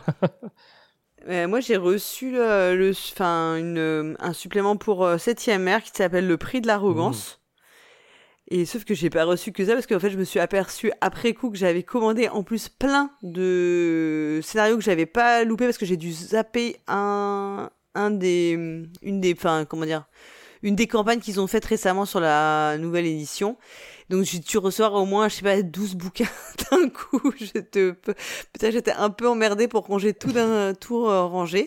Et un jour, j'arriverai à y jouer, j'espère. C'est mon objectif. euh, c'est un de mes objectifs de ma, décennie, quoi. D'arriver à jouer à, euh, à septième mer, parce que j'ai pas encore pu y jouer. Et, euh, et voilà, ça, les bouquins sont magnifiques. euh, Il y a les plein de, de cartes, enfin de même des comme des lithographies un Ouais. peu dedans. Enfin, c'est super chouette. euh, voilà, je sais que toi tu connais bien le jeu. donc, euh, Ouais, j'ai pas mal joué sur la V1, la V2, euh, je la trouve vraiment mer- merveilleuse. On avait commencé une campagne avec des potes. C'est un des jeux que j'adore euh, le plus parce que euh, parce que beaucoup de panache, beaucoup de, de Mm. ouais de blabla et de, de tout ce que tu veux. Ouais. Tu peux Bah, vraiment pirates, tester quoi. énormément de choses. Quoi. tu fais pas des pirates, tu fais vraiment ce que tu veux dedans, mais effectivement tu peux virer pirate, mais c'est pas le cœur du jeu. Le cœur du jeu c'est vraiment euh, l'Europe, enfin, l'Europe, une Europe transformée le- euh, du, du 17e, Ouais, c'est ça, euh, ouais, plutôt. c'est- 17e siècle. Et euh, Mais en fait, voilà. du coup, tu peux prendre. Je comprends. Moi, moi. Enfin, c'est ça qui me plaît beaucoup, c'est que tu peux prendre beaucoup de directions selon les les zones géographiques, en fait. Ouais. Donc, ça te ça t'offre beaucoup de de possibilités sur une image fantasmée de cette Europe-là, en Ah fait, euh, Bah- et Europe assez élargie, hein, parce que là, moi, j'ai aussi les livres qui parlent, enfin, des Amériques, Ouais, bien sûr, en le gros, enfin, pour pour essayer de- tout ça. Et en vrai, euh, etc. tu, Donc, tu peux très bien faire un Mm. truc très euh, euh, très français euh, dans le style euh, parce que t'as les montages noix. Tu peux faire un truc très, très tourné autour de la résistance de l'époque avec euh, avec justement euh, les les Castians, euh, tourné autour de la traîtrise, de la politique et du commerce avec euh, avec les euh, les les Vodace. Euh, très euh, très pirate aventure un peu euh, un peu découvert de trésors et de nouveaux mondes avec euh, la nation pirate effectivement euh, t'as un truc très cruel et très dur à, à vivre avec les euh, avec les euh, les Eisenhower et euh, et euh, ou très magique euh, et, et potentiellement fantasy avec euh, avec tout ce qui est autour de l'Avalon et avec des pouvoirs et de la magie qui est pas si simple que ça à gérer et qui sont vraiment très tournés autour de la terre hein, parce que t'as des t'as des trucs qui font souffrir le monde entier quand tu les utilises le monde en tant que Gaïa quoi tu vois et c'est assez euh, assez intéressant je. Voilà, donc c'est mon objectif d'arriver y jouer. peut-être pas cette année, mais au moins dans les deux années qui arrivent. très euh, chaud euh, très voilà. chaud aussi pour jouer bien sûr je l'ai compris bien évidemment Euh, et à côté de ça j'ai vu que euh, je, je rajoute enfin avant de finir là-dessus mais euh, que le JDR de Transformer et de euh, Terminator était en précommande donc je suis euh, en train de me retenir d'a- d'appuyer sur un bouton Terminator, on joue quoi Des Terminator ou on doit échapper au Terminator? Tu joues la résistance, la résistance Ah. dans le futur. Ah, ça a l'air assez excitant, ouais. Ouais. Et voilà, c'est, on aura fait un bon euh, tour des news. Mais oui, on a jamais, on en a parlé, mais super Trop longtemps bien. là. On est Je pense que le talk sera plus court que ça, que les news. euh. Oui, mais faut le voir dans un Euh, tout. euh, c'est un, c'est un épisode sûr. dans un, dans un global, Ouais. dans sa globalité. Nous on cloisonne, nous on cloisonne pas, on cloisonne pas nous monsieur. Exactement. Écoutez, on va passer au talk, à la palabre du trimestre. Euh, le système de jeu, le lancer de dés, le dé, l'objet en lui-même, euh, à quoi sert-il? On va euh, essayer de faire un premier, euh, un premier tiers, euh, moitié de, de, talk là-dessus, sur présenter le système de jeu, à quoi il sert le, le dés, les différents systèmes de jeu, et on va essayer de passer sur des systèmes de jeu plus narratifs en discutant tous ensemble, et on fera une deuxième partie sur les systèmes de jeu sans dés, pourquoi ça existe et qu'est-ce que qu'est-ce qu'on en retire, avantages, inconvénients et du reste. J'ai envie de vous poser la question un peu franchement, à quoi sert le dés qui veut se lancer? Alors, est-ce qu'on peut dire, euh, comme, euh, comme le disait, euh, comme on, on le dit souvent, à faire du bruit derrière le paravent C'est à ça que ça Ah. sert les GT. C'est un, c'est un, c'est un de mes points effectivement. hein. Ouais. c'est euh, c'est ce qu'on dit souvent que euh, les, les... Donc tu veux dire que le, tu veux dire que le, le bruit du dé a plus d'importance que le jet du non dé? c'est quand qu'en fait le, euh, résultat non. le, le résultat du, pour le MJ le résultat du, du jet de dé a, a que peu d'importance c'est ça que ça, ça veut dire quoi. En fait, c'est c'est surtout pour dire, euh, en fait, moi, ce que j'entends dans cette dans cette phrase, c'est ne vous focalisez pas forcément sur un jet de dés qui qui rate ou qui réussit. euh, si ça si ça fait tout foirer, un, voilà, ce que ce que les joueurs ont mis euh, ont mis deux séances à organiser. Si ça doit se résoudre sur un jet de dés et que le jet de dés est raté, enfin, voilà. C'est ouais, c'est Bah, intéressant hein, que tu voilà. le présentes comme ça, je trouve. Bah voilà, moi je, je pense qu'il y a de l'histoire. Après, je dis pas que euh, tous les qu'il faut euh, que les jets de dés ne servent à rien. Il en, il en faut quand même. Mais euh, En, en principe, euh, le jet de dé, il est là pour gérer l'aléatoire Oui. euh, et les situations imprévues qui ne dépendent pas que de la simple compétence de base des personnages, enfin des, des PJ. Là où ça demande un tout, enfin c'est supposé parce que sinon tu ferais des jets de dés pour toutes les actions et Mhm. c'est pas ce qu'on fait en général. Enfin sinon c'est très vite, euh, je pense que ce serait vite super relou. Euh, mais l'idée, c'est que le jet de dés, il est là pour euh, les situations où tu es censé te surpasser un peu, beaucoup, passionnément, enfin voilà, selon les niveaux de difficulté. Et, euh, et, et de mettre un peu d'aléatoire et de, de fait aussi de, de mettre un peu d'imprévu euh, qui met de la tension, une forme, qui crée une tension dramatique en Mhm. fait, puisque euh, y a, y- ça ne dépend pas, enfin le, ça dépend d'un de quelque chose que sur lequel tu n'as aucun contrôle. Ouais, c'est intéressant. Tu parles de, de dés, euh, enfin que que Dédé parle de dés pour le, le fait de dire que ça doit pas empêcher une forcément une action, mais on va y revenir. Et que toi tu parles de du dés qui ne doit pas être là omniprésent, sinon on ferait rien. Parce que le début euh, du GDR là-dessus, et il y a beaucoup de systèmes de jeu anciens. Euh, je pense au JRTM, c'est-à-dire le jeu de rôle de la Terre du dans la Terre du milieu, qui est un des un des premiers jeux de type euh, même euh, j'ai plus le nom du jeu en tête, mais qui était un système prévu, qui prévoyait énormément de dés pour la moindre action qui semblait un tout petit peu Mhm. difficile. On en arrivait à des points complètement stupides, au point de se dire que si tu montais, j'exagère un poil, si tu montais une colline un peu trop pentue euh, le matin avec de la rosée sur de l'herbe fraîche, avec euh, un peu de vent euh, de face, tu devais faire presque un jet de dés pour savoir si tu y arrivais et tu te cassais pas la gueule. ouais. Donc c'était vraiment vraiment poussif comme comme système, mais effectivement, de mon point de vue, le GD sert à créer une contrainte, contrainte narrative, contrainte dramatique auprès euh, de, le- de- de- du scénario en place, de l'histoire en place pour les joueurs, et il sert à résoudre une action qui semble à la base impossible à résoudre autrement que par une action physique ou mentale qui va au-delà de la simple envie de narration ou de description ou de possibilité euh, des personnes autour de la table. C'est-à-dire que euh, si je veux euh, casser une porte qui semble lourde et, et bien fermée, comment déduire si j'y arrive ou pas autrement qu'avec un dés, sauf à dire bah je suis très costaud et ainsi de suite. Il y avait besoin, il y a Mhm. besoin peut-être d'une tension dramatique autour de ça.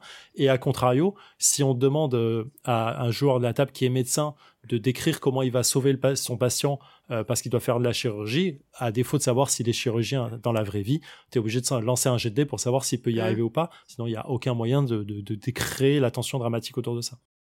Oui, et ça, et ça dédouane. Après, le, tu vois, on pourrait dire le MJ décide si s'il réussit ou pas, mais ça met une pression sur le sur le MJ euh, et et et si c'est si c'est une personne voilà qui qui, dé- qui décide, ça va. Euh, euh, Ouais, puis je, pense que la difficulté, c'est que si c'est une personne qui décide, alors après on en reviendra parce qu'il y a des systèmes où c'est Mhm. euh, une décision collaborative, hein, on choix, enfin. Mais euh, le, le problème, c'est que si c'est une décision d'un du MJ ou d'une autre jou- enfin, c'est que c'est un critère qui c'est quelque chose de très subjectif, alors que le GD il est objectif. Ouais. C'est soit t'as réussi, soit t'as raté. Mhm. Euh, et du fait, je pense que les, on accepte plus facilement, bizarrement, quelque chose de totalement injuste, aléatoire. Parce que c'est toi qui as lancé le, le dé, c'est pour ça. Mais, mais parce que c'est, c'est parce que c'est totalement objectif Mhm. en fait. C'est un résultat objectif et il y a aucune, euh, il y a aucune, qu'un moyen de le discuter et de, de l'influencer, enfin de l'influer. Et pourtant, et pourtant c'est injuste et, et on l'acceptera pourtant beaucoup plus facilement. Ouais, effectivement, il y a, il y a, on, on parlait de créer du drama effectivement autour de ce GD parce qu'il y a des conséquences fortes qui peuvent en découler. Et c'est intéressant justement, ça permet de dédouaner, comme tu le disais, le MJ et surtout euh, la décision qui est prise autour de ça, parce que effectivement, euh, quand tu fais lancer euh, le GD pour les blessures à, au joueur sur le nombre de blessures qu'il va prendre, c'est lui qui va décider de ça en lançant son propre GD. Et les conséquences sont plus dans les mains de personne. C'est euh, une Mhm. décision qui est prise de façon aléatoire. D'où les nombreuses tables aléatoires qui existent sur les différents euh, pour les différents euh, systèmes de jeu. Mm. Euh, mais là où je suis un peu moins d'accord, mais ce qui est vrai aussi hein, pour beaucoup de systèmes de jeu, et on va y venir, euh, il y a le côté binaire de base qui est réussite ou échec en disant t'as lancé ton jet de dés, t'as réussi, t'as pas réussi, c'est la décision et on peut rien faire là-dessus, parce qu'il y a des systèmes de jeu qui vont essayer d'assouplir un peu ça, pour essayer de de pas créer forcément des seuils, mais effectivement de nuancer un peu les choses. Je pense à des systèmes de base qui vont être euh, de type de seuil de réussite ou de nombre de réussites ou de différentiel de réussite. Euh, je pense à Warhammer par exemple parce que je suis dedans où il y a un système de DR qui dit bah voilà t'as réussi de temps ou t'as eu un échec de temps euh, d'une différentielle de, euh, de 2, 3, 4, euh, 5, bah, en fait ça va donner un degré de réussite, le DR c'est le degré de réussite, qui va permettre de faciliter ou pas l'action réussite ou échec. Tu peux avoir un échec avec un DR de 1, bah ok, tu, tu vas tu vas avoir un échec, mais tu vas peut-être créer un autre euh, une autre situation qui sera plus souple à résoudre à côté. Euh, et à contrario, si tu as justement un DR qui est incroyablement fort en, en négatif, bah écoute là le, le truc est vraiment très fermé et, on- et le système s'arrête euh, là-dessus.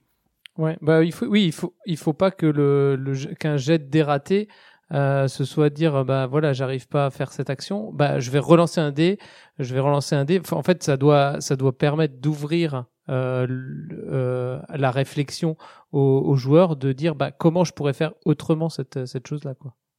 Ouais, puis après, il y a aussi, dans beaucoup de systèmes de jeu, t'as des, tout, plein de choses qui viennent nuancer, enfin, plein de petits euh, moyens mécaniques pour nuancer euh, le, le jet de dés. Soit parce que tu peux, euh, par exemple, je pense, tu peux dépenser des points de chance si tu t'es, voilà.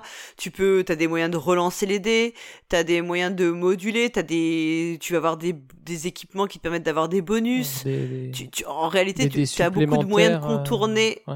Voilà, t'as beaucoup de moyens de contourner, euh, de le contourner, mais sans te priver de ce que ce qu'apporte le dé, c'est-à-dire le côté, euh, oui, créer de l'imprévu, créer une situation, euh, euh, une, une situation plus tendue, donc euh, qui euh, et qui du coup permet des réussites plus épiques Oui, aussi bien sûr. euh, des réussites un peu incroyables. Et c'est en fait c'est vraiment un outil de dramaturgie en Mhm. fait de. Oui, complètement. C'est intéressant parce qu'on parle là, on parle de, de, de systèmes qui essayent d'assouplir un peu les choses. Euh, on on l'a vu dans Tales from the Loop, mais dans tous les systèmes de Free League, grosso modo, tu as un peu ce système de pousser sa chance, c'est-à-dire de pouvoir relancer parce que bah, tu as foiré ton dés ou tu as besoin de plus de réussite, qui vont en fait te mettre devant un choix euh, un peu euh, dramatique de se dire ok je vais le refaire mais soit je prends des points de dégâts ça va être- je mets ça entre guillemets parce que c'est pas forcément des points de dégâts ça peut être des états de de, de ton personnage euh, soit un système dans Alien qui va être un peu plus dramatique. Si je foire ou si je fais un mauvais jet euh, je peux avoir des réussites mais si j'ai un mauvais résultat il ne suffit qu'un seul dé bah, ça va créer une autre tension et ça peut créer d'autres problèmes. Euh, c'est intéressant en fait qu'il y ait vraiment euh, voilà ce système qui, qui qui permette du positif mais du négatif. C'est-à-dire que tu réussis Mhm. dans ton malheur ou tu vas avoir euh, du, du- quelque chose de grave qui va se passer mais qui va permettre de réussir quand même Ouais, puis du coup, là, ça laisse la responsabilité à la joueuse, en fait, de choisir Exact. à quel moment elle va faire ces actes-là. Et du coup, elle ne peut plus que se considérer comme seule responsable de son malheur, euh, ou de son bonheur, d'ailleurs, en fait. Euh, ça, ça permet d'a- d'atténuer le côté purement aléatoire euh, d'un simple jet de dés, quoi. Mhm. Parce que finalement, euh, est-ce que t'as peut-être pas- t'as peut-être poussé ta chance au mauvais moment, à un moment où c'était pas utile Mhm. pour euh, l'histoire. Bon, ça, tu le sais souvent après, mais... ça te permet de te responsabiliser un peu plus sur les choix que Bien tu sûr. fais. Et à côté de ça, le, le système de dés n'est pas forcément euh, aussi binaire que ça, parce que la spécialisation des capacités, des compétences de, de chaque personnage permet de faciliter un jet de dés ou de euh, avoir plus de réussite possible autour de ça. Je pense notamment, enfin, le, pour le plus simple, ça va être du Donjon et Dragon, parce que c'est c'est comme le jeu de la spécialisation, où effectivement, on va avoir un système de jeu qui est base compétences euh, plus bonus plus jet de dés, donc une compétence dans laquelle j'ai déjà 5 ou 6 ou 7, euh, 8, 9, 10 me permet de dire ok je suis très fort là-dedans, euh, plus une base de bonus qui, est, qui, qui dépend de tes caractéristiques, plus un jet de D20, même si tu fais, je dis n'importe quoi, 5 sur ton D20 et que tu as un bonus de plus 2 et que tu fais, euh, tu as, une, t'as une, bonus, un- une base de compétences à 10, tu es déjà bien, euh, bien sur le résultat de base. Donc tu sais que Mm. tu vas réussir à 90% du temps et tu- du coup, de fait, je parle de pourcentage volontairement Mhm. pour dire tu as des systèmes effectivement décents, type Toulouse, où tu vas avoir, enfin Chaosium, où tu vas avoir des systèmes de, de pourcentage, et quand tu es à 70, 80, 85%, ton, ton, de, Ouais, c'est la t'es réussite sûr que t'es là-dedans. dans de la réussite quasi automatique. Exactement. Quoi. Euh, T'es d'autant plus frustré quand tu, ra- quand tu rates, du coup. Exactement, et d'autant plus frustré. Mais, mais c'est là où c'est intéressant parce que le système de dés n'est pas une fin en soi. Tu peux très Mhm. bien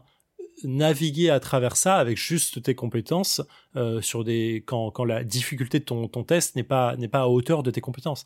J'ai dit n'importe quoi. Si j'ai 90 en crochetage euh, et que je dois crocheter une porte de base, à aucun moment ton MJ va te faire lancer, enfin ne devrait pas Mhm. te faire forcément lancer les dés, sauf s'il a besoin d'avoir un seuil de réussite à côté pour pouvoir se dire ok pourquoi tu réussis aussi bien ou pourquoi tu peux euh, de faire euh, lancer une narration autour de ça en disant les gens t'entendent ou t'entendent pas en plus de ton crochetage mais en général Mhm. euh, si t'es un, si un maître voleur c'est un système de, de, de, de crochage simple on sait que tu y arrives très simplement C'est-à-dire que, le dé est pas forcément juste euh, symbole de- d'échec ou de réussite, mais va permettre de moduler le récit, euh, le récit commun, Oui. euh, bah, comme on l'a vu dans Star Wars, où t'as les histoires Alors, de... on va y venir sur Star Wars, pensée, ouais. voilà.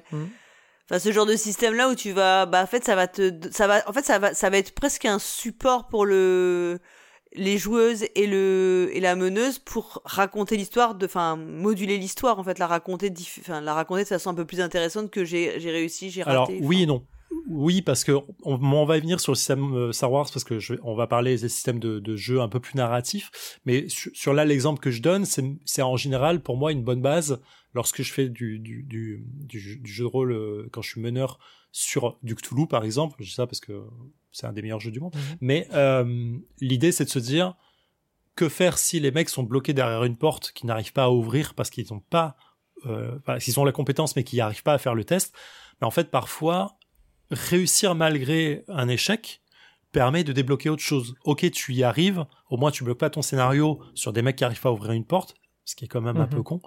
Mais bah t'as une conséquence autre, bah le système d'alarme s'est déclenché, quelqu'un t'a entendu, la police est passée à ce moment-là. Donc t'as as quand même de- une création narrative qui va autour de ça, qui permet de débloquer la situation et pas rester bloqué sur le ah bah vous réussissez pas, c'est dommage. Ah vous réussissez pas, c'est dommage. Et bah du coup le scénario n'avance pas, tout le monde est un peu frustré autour de la table. C'est pas le but. À côté de ça, euh, même sur les fumbles, sur par exemple sur les, les, les échecs critiques, euh, tu peux créer quelque chose de plus intéressant que juste dire bah t'as as perdu et en plus tu t'es cassé une jambe. Euh, je pense n'importe quoi. T'es en train, t'as, t'as- t'as ton garde elfe qui est en train de euh, de regarder le camp ennemi. Euh, il est là avec ses armes allongées dans l'herbe la nuit. Euh, tu fais un test de discrétion, tu, tu rates complètement. Au lieu que tout le monde te tombe dessus, que tu te sois capturé bêtement, il réussit à faire sa garde et à, à, à- à espionner l'ennemi en repartant. Il a oublié son arme sur place. Du coup, il a plus d'armes. C'est une autre façon de créer de la narration autour d'un échec critique et qui ne bloque pas le système et qui va pas frustrer le joueur ou la joueuse à côté de ça sur euh, non putain je suis un ranger elfe euh, je peux pas rater un, test de discrétion c'est débile. Bah non c'est pas débile tu l'as pas raté t'as juste oublié quelque chose sur place. Qu'est-ce que tu le retrouves je sais pas. Donc en fait, le jet de dés, il n'est pas sur, euh, il, n'est pas sur la résolution de l'action, enfin, d'une action en particulier, genre crocheter la porte, ou euh, mais mais plus dans une globalité de, dans une, c'est dans c'est- une c'est une façon globalité. de le voir Ouais. C'est ma façon de le voir pour certains cas, quand tu as envie que Mhm. le système avance, enfin que le- la narration avance Mhm. et qu'elle soit pas bloquée bêtement sur un dés, c'est ma façon de regarder les choses. Mais parce que euh, bah, ça, ça- enfin, je vais pas dire que ça demande de l'expérience, ça demande de, une ouverture d'esprit autour de ça. Mhm. J'ai beaucoup de MJ euh, qui sont pas d'accord avec ça, hein, pour lesquels ils disent bah non c'est raté, c'est raté, c'est à eux de trouver une autre solution. Parce que c'est aussi une façon de faciliter le jeu de tes joueurs et tes Mhm. joueuses.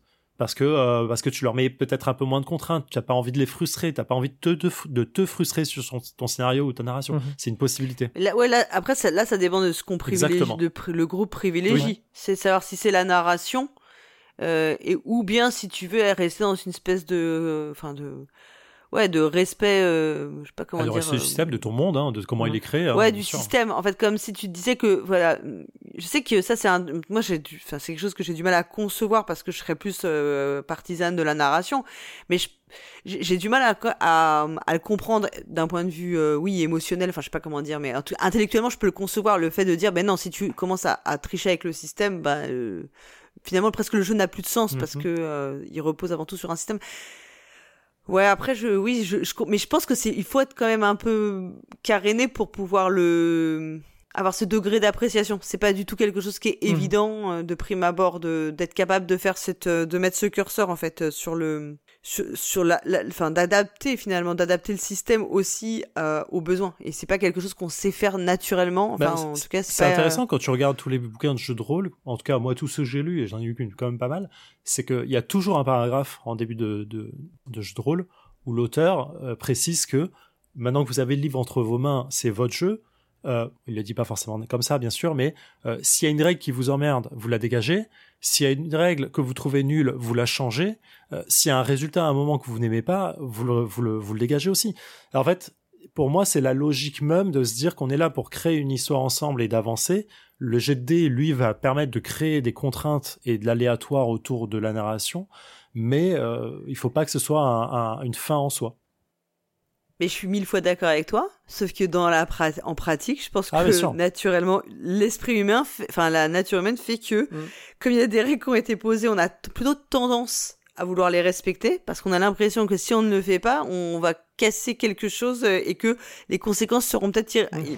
Plus graves. Enfin, je, je pense hein, que c'est vraiment, mais je pense que tu as, totalement raison dans le fait de dire qu'il faut arriver à s'en extraire, mais que c'est pas du tout si évident que ça d'arriver à avoir ce, le Oui, recul. de dire parce Euh, même si on te le Mm. dit, même si on te l'écrit noir sur blanc en réalité. Ouais. hein, euh, Ouais. Je pense qu'on a toujours, voulu- on a envie, on aimerait que ce tout rentre parfaitement dans, la, la case. Ouais. dans le, dans le cadre euh, qui a été conçu pour quoi. Et alors je pense qu'en plus, en plus quand tu viens du jeu de du jeu de société, je pense encore plus parce que c'est vrai que c'est pas du tout ce qu'on fait en jeu de société. En jeu de société, c'est faut, faut respecter la règle. ouais, plutôt. mais Enfin, je, tu ouais, vois, je suis- c'est- je suis d'accord parce que c'est vrai que tu, tu demandes à, à ton joueur de faire un, un jet, tu vois. Donc pour cette action de d'espionner, si au final euh, le jet tu lui dis bah euh, tu l'as réussi, même s'il a raté son jet, euh, ça peut euh, voilà c'est pas c'est pas naturel de dire ça, de dire bah voilà t'as réussi, mais il y a une euh, une, euh, une- un, un truc ma- euh, mauvais qui se passe quoi. Ouais, bien sûr. Après, c'est euh, intéressant euh, parce qu'il y a, a d'autres systèmes de jeux qui vont essayer justement de créer une forme de, de narration autour de ça euh, pour, pour faciliter ou en tout cas pour, euh, pour faciliter l'échange ou en tout cas le, le- créer plus de narratif autour du système de jeu. On a cité Star Wars tout à l'heure, c'est un des jeux euh, les plus euh, les plus récents autour de ça. Je sais que Warhammer avait eu une de ses versions aussi. Mais effectivement, le jeu de Star Wars, à la base, euh, effectivement, ce sont les joueurs qui doivent créer leur narration autour de leur jet de dés et interpréter leurs résultats de la même façon. Si je tire au blaster euh, sur, euh, sur, sur quelqu'un, je vais lancer un certain nombre de dés, de compétences qui sont euh, inscrites sur ma fiche, et les résultats ne sont pas aussi euh, faciles à dire que réussi ou raté.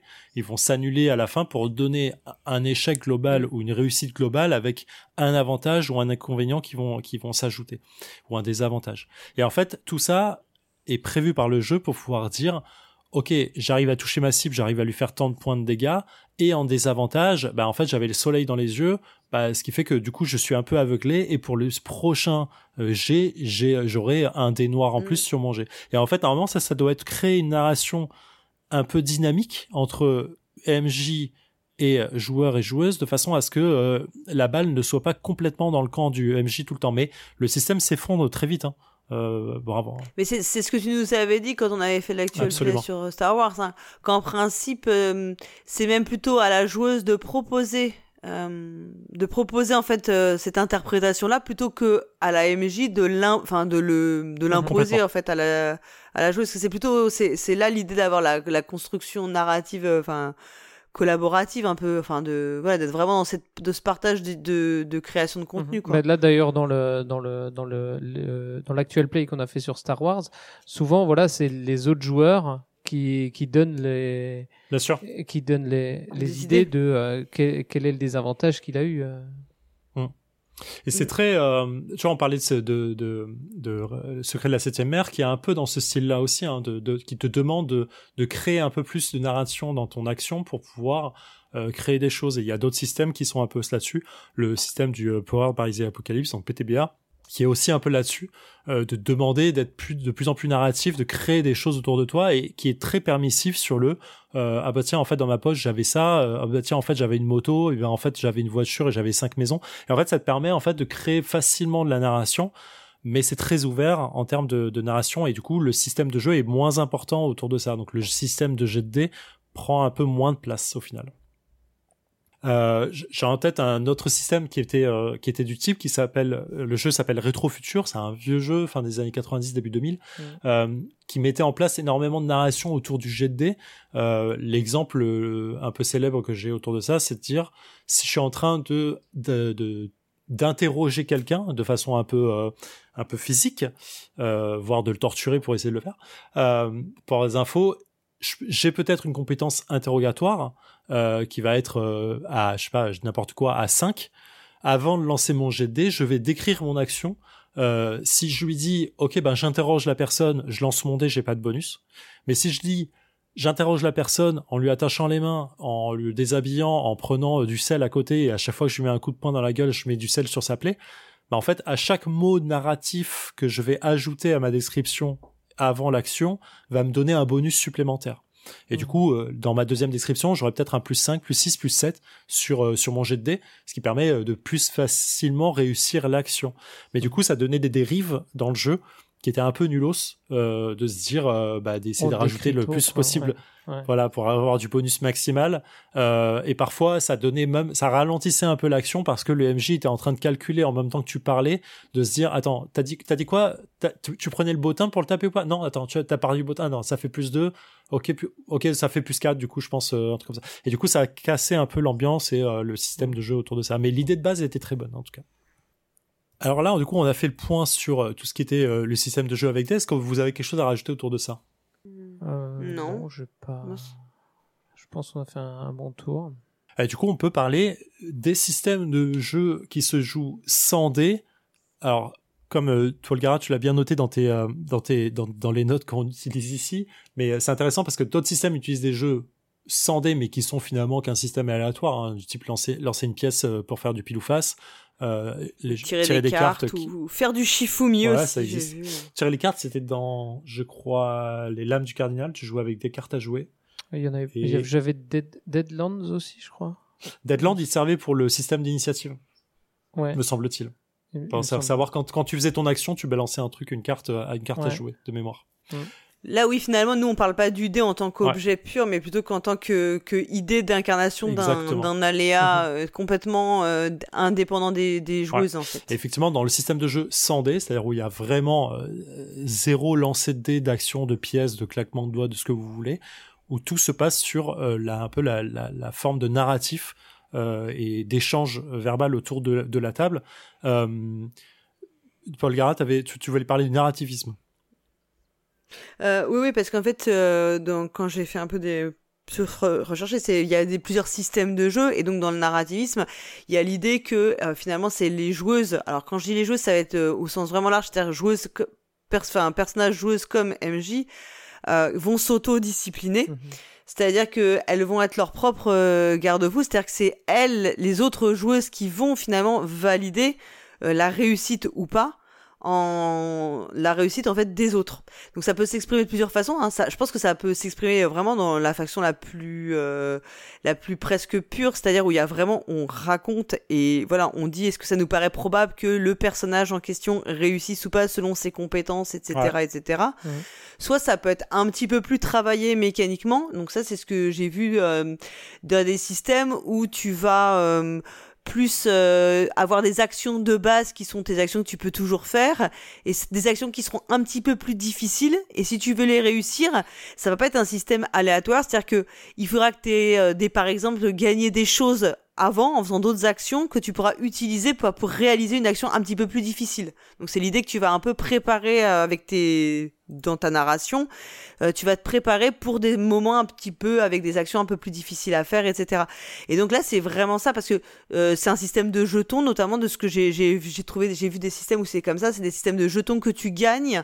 que les autres joueuses par exemple vont te donner ou que tu vas gagner dans des en faisant certaines certaines actions que tu pourras réutiliser pour des actions plus difficiles. Donc finalement, la difficulté, c'est à ces moments-là, au lieu d'avoir un jet de dés, bah, tu vas, euh, la faire parce que tu auras fait des bonnes actions avant, quoi. Tu et ça, je trouve ça, enfin, moi, je trouve ça super intéressant parce qu'en fait, euh, le fait de s'autodiscipliner, ben, pour plein de domaines, hein, on sait que, en fait, on peut être beaucoup plus sévère qu'on ne le pense avec soi, enfin, mhm.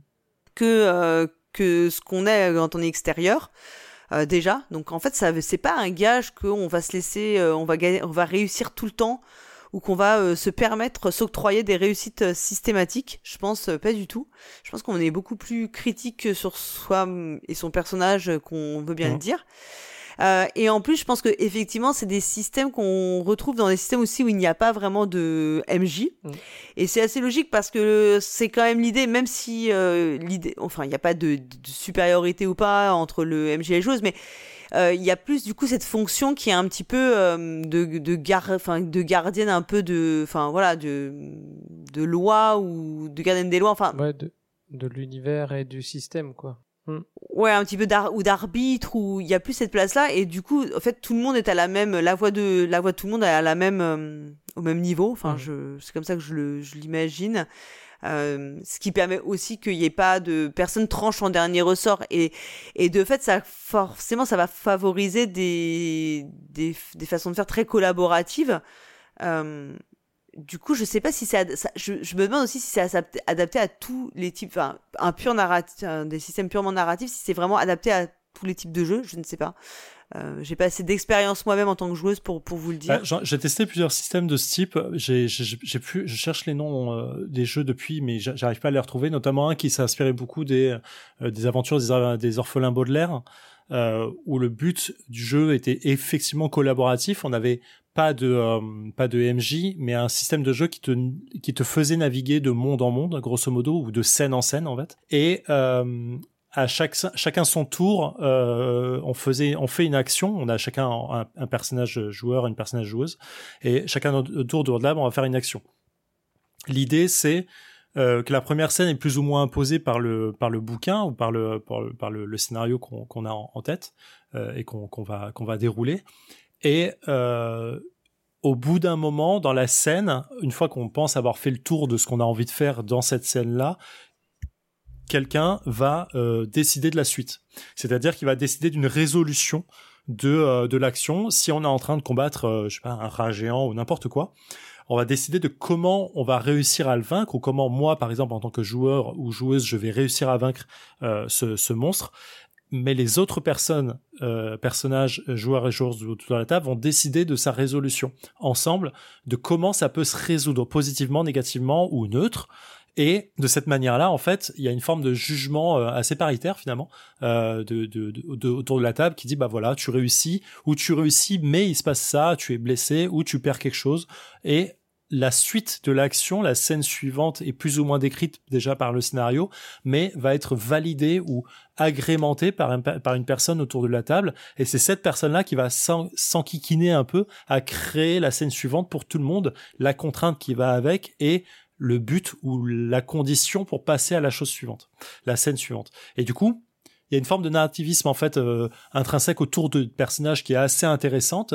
Euh, tout le monde va participer, ça donne parfois des situations qui sortent très fortement de l'ordinaire et qui sont un peu sans queue ni tête de temps en temps, mais qu'on va essayer de rattraper ensemble euh, par, une, par, par, le prochain le prochain joueur ou la prochaine joueuse va essayer de rattraper, d'intégrer un peu ça à sa narration. Si tu avais une idée en tête, quelqu'un l'a donné avant ou part dans une autre direction, ça va te bloquer un tout petit peu. Et en fait, tout, ce système est assez cool, mais effectivement, je reproche le problème d'improvisation. Un manque de cohérence. Un manque de cohérence, un problème d'improvisation pour des personnes qui sont un peu euh, euh novices. Et si t'as pas, on n'a pas tous le même niveau d'interprétation, euh, d'improvisation, d'expérience de ce genre de jeu, c'est vraiment très inégal ce qui est vrai, c'est que souvent dans les avantages qui sont mis en avant de ces systèmes-là, c'est que bah, comme mécaniquement c'est très light, en fait, enfin, il n'y a pas, euh, tu vois, il n'y a pas des tonnes de règles. Tu vas pas te poser des questions de savoir qui a l'initiative, quelle est la portée ou des choses comme ça. Donc, c'est sûr que c'est très rassurant parce que c'est fait, ça t'enlève à tout ce point-là. Euh, mais en fait, c'est compensé parce que donc tu vas dire, bah finalement, c'est très adapté à des joueuses novices puisque finalement, il n'y a pas vraiment de règles et notamment aussi pour des MJ novices.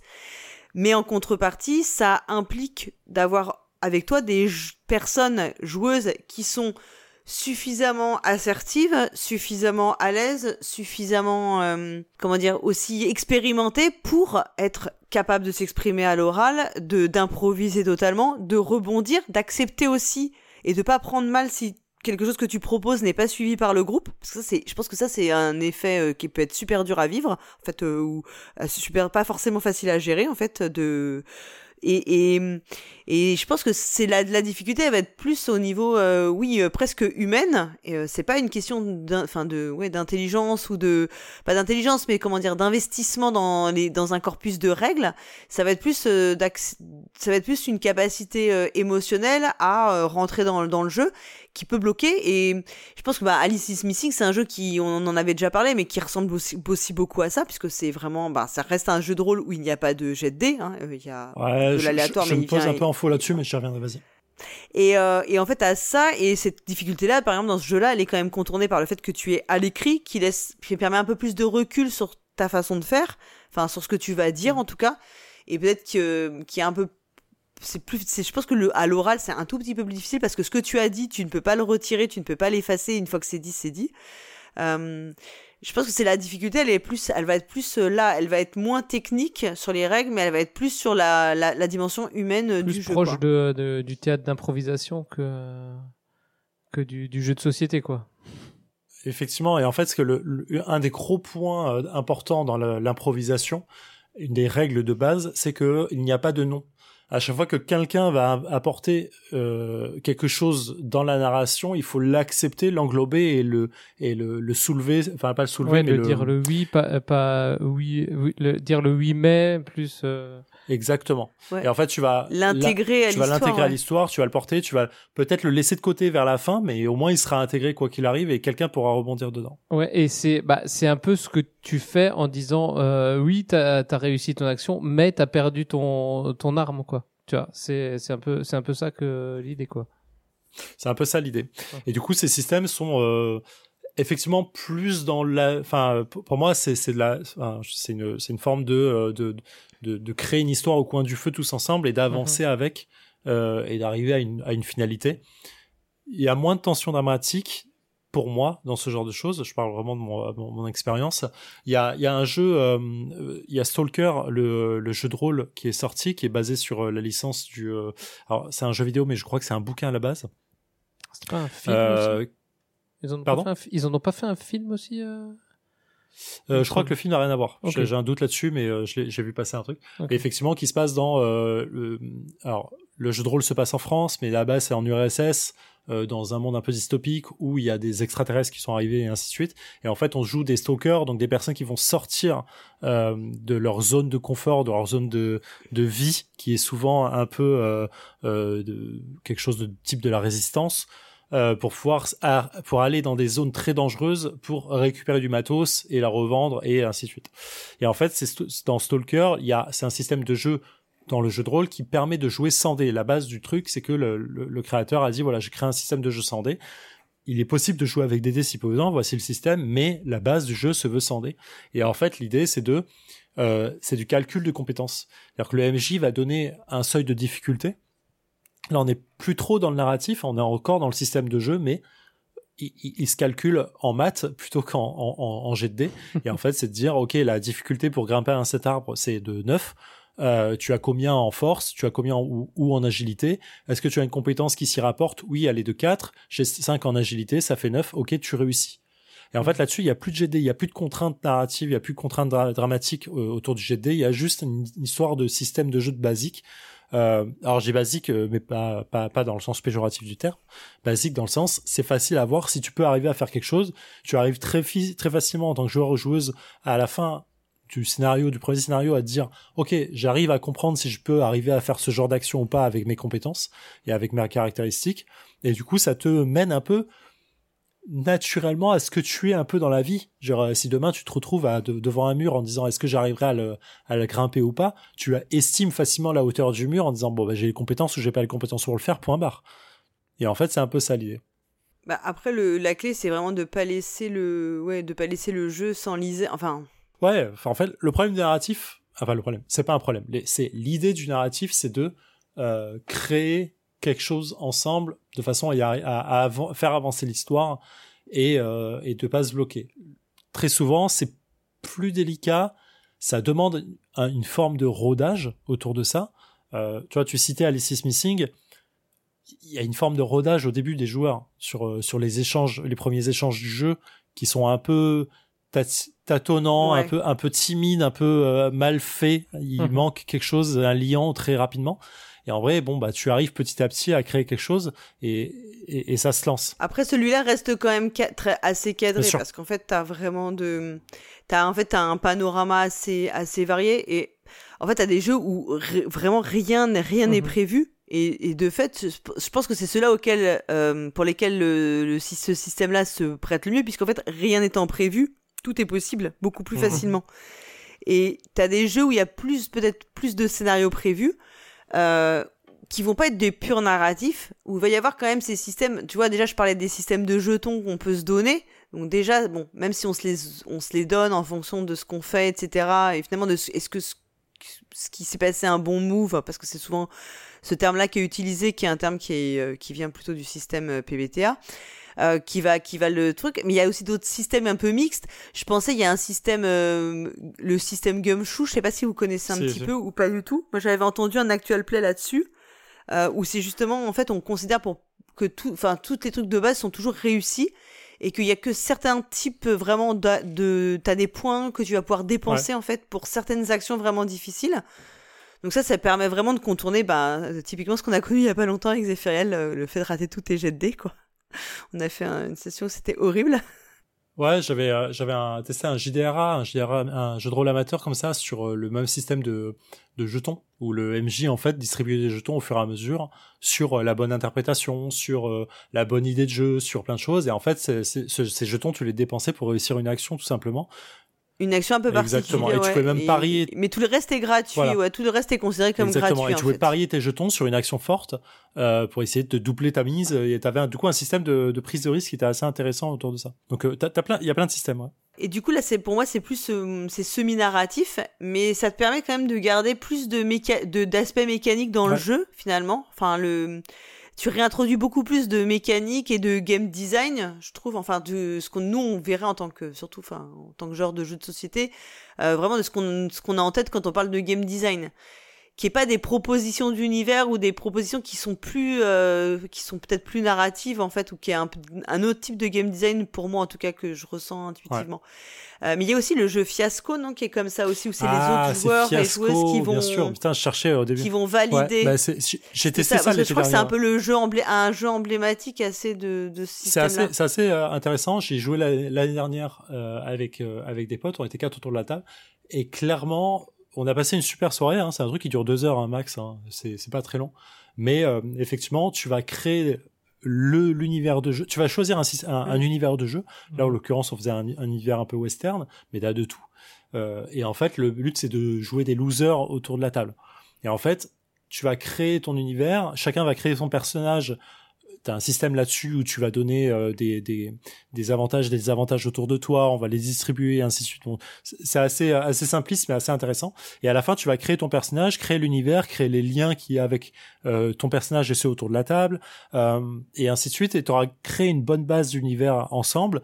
Et à chaque, à chaque fois, à tour de rôle, on va jouer une scène avec notre personnage en impliquant un autre personnage ou plusieurs, et on va euh, créer soit le futur, soit le, soit l'actuel euh, autour de nous. Et en fait, du coup, l'autre va rebondir en disant ah tiens, en fait, t'as dit que t'étais mon oncle.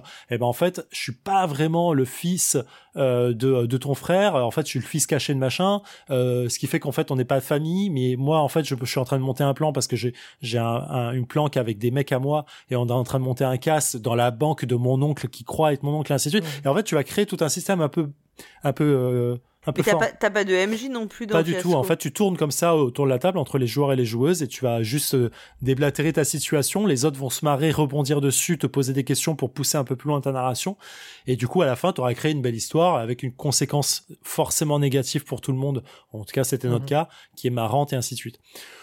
C'est très cool. Vraiment, moi, j'ai passé une super soirée. Ça demande quand même des, des, des choses difficiles pour tout le monde. Il faut que tout le monde soit euh, à la même page en termes de création en termes de, de narration et d'improvisation. Dès que mm. quelqu'un comprend pas trop ou, n'ose pas se lancer, ça ralentit sévèrement le jeu et ça peut être difficile à rattraper. Euh, c'est un peu délicat. De temps en temps, euh, c'est pas c'est pas faux, mais tu passes un très bon moment. Mais je fais pas une campagne de ça. C'est vraiment du one shot. Euh, mm-hmm. Oui, je pense que c'est c'est pas forcément vu, c'est pas forcément des systèmes euh, vus comme des campagnes euh, au sens qu'on l'entend euh, dans le jeu de rôle plus bah, traditionnel. Après, parce que dans, le jeu de rôle plus traditionnel, quand on le joue en campagne, il y a quand même l'idée d'une d'histoire qui s'enchaîne, d'une suite d'un tout lié. et si et ça sans MJ, c'est un c'est un peu difficile. C'est comme les jeux où où il y a des secrets, genre Cthulhu ou voilà euh, où, où, normalement les, les gens ou, d'autres jeux où le, les joueurs et joueuses découvrent euh, des, des, mystères sur l'univers euh, au fil des parties, c'est ça, tu étais toujours obligé d'avoir un, un MJ sur, sur ce point-là. quoi.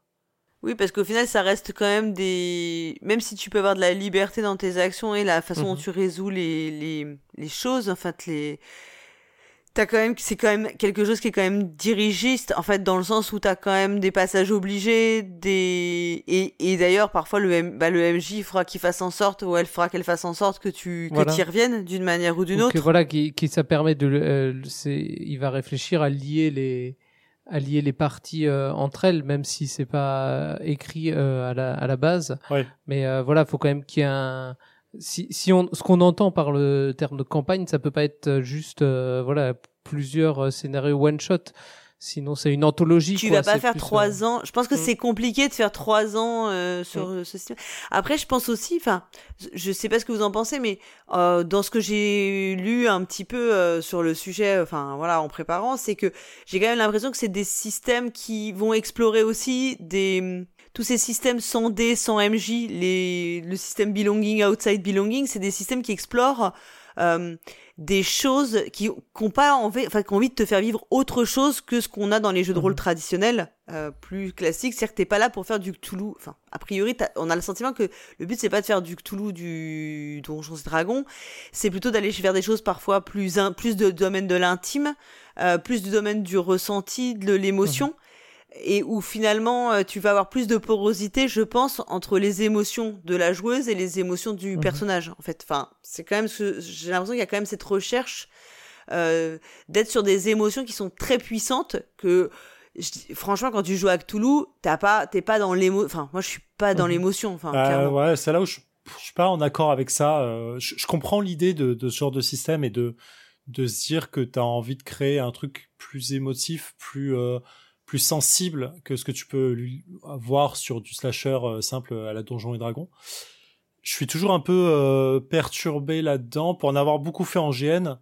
Il euh, y, a beaucoup de fictifs en fait que tu que tu que tu apportes là-dedans et en fait il y a beaucoup de choses que on va te demander d'essayer de ressentir alors que parfois bah juste euh, c'est pas c'est pas assez crédible c'est pas assez fort mais je comprends l'idée là-dedans et je comprends le côté euh, un peu roue des émotions que tu vas essayer d'apporter pour euh, pour créer quelque chose de plus de plus profond de te mettre vraiment en, rôle en scène dans ton personnage qui a parfois une situation ou une histoire très difficile très compliquée qui va essayer de te faire ressentir des choses.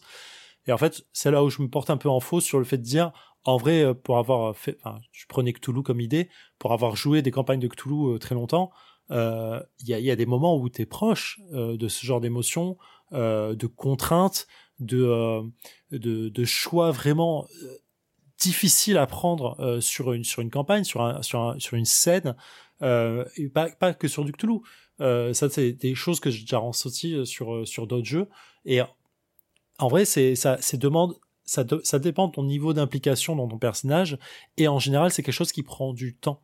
Et du coup, te hmm. sentir lié à ton personnage, à, son, à ton envie de le faire survivre à ce qui va se passer, et à, essayer de, de kiffer avec lui ce qui, ce qui se passe et ce qu'il ce doit ressentir, c'est quelque chose qui demande du temps pour rentrer dans ton personnage euh, de manière à, euh, à te, à te, à t'attacher à lui en fait.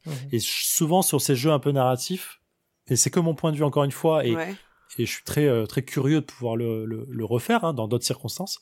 Mmh. Très souvent en fait c'est fictif parce que les jeux sont très courts, il y a peu de temps de d'introduction à ça pour pouvoir essayer de te rapprocher de, de sentimentalement ou, intellectuellement de ce que ce que la personne ou le personnage est en train de ressentir ou va devoir ressentir et c'est un peu délicat euh, pour pour l'avoir fait en GN très souvent euh, c'est toi tu, trouves, toi, tu trouves que ça fonctionne pas tant que ça en fait, que la porosité n'est pas si forte. Je dis qu'elle est difficile. Je dis qu'elle est difficile à avoir. Mmh. Voilà. Je, encore une fois, sur du jeu de rôle simple autour de la table, c'est un peu délicat, je trouve.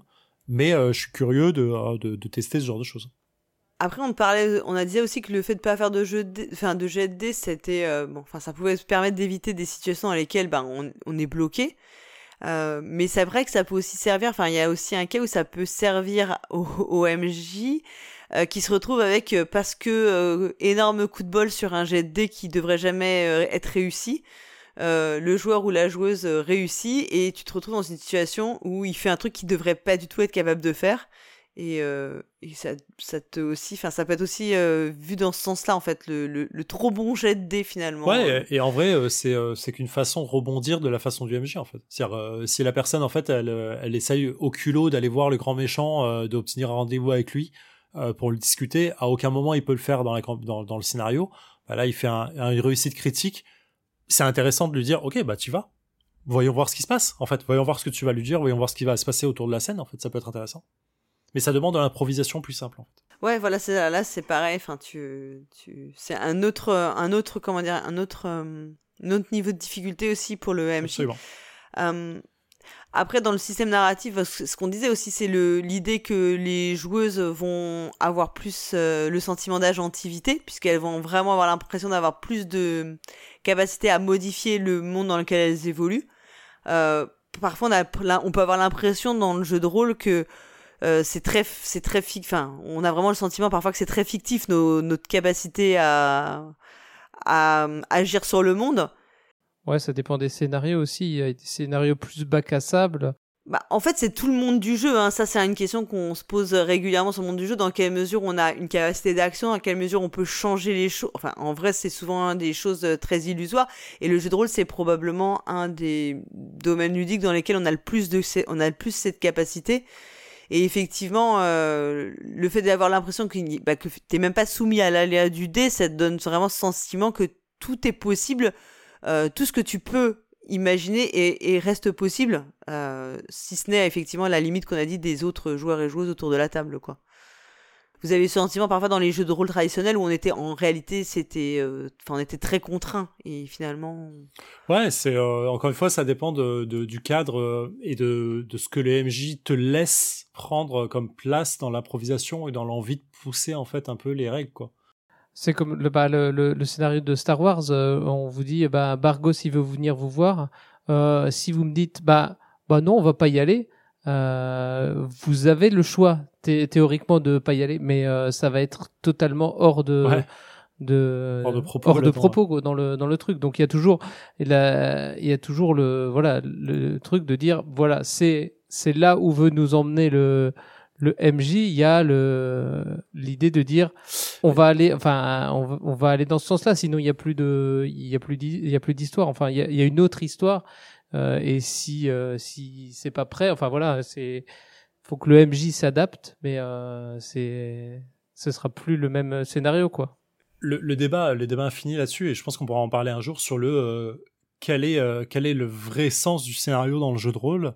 Est-ce que c'est ce que le MJ à préparer et dans quel dans le sens où tu dois aller ou est-ce que c'est la liberté d'action pure et dure? Parce que on vend on vend le JDR comme ça en disant c'est la liberté d'action euh, à 100% si tu as envie de faire quelque chose tu le fais.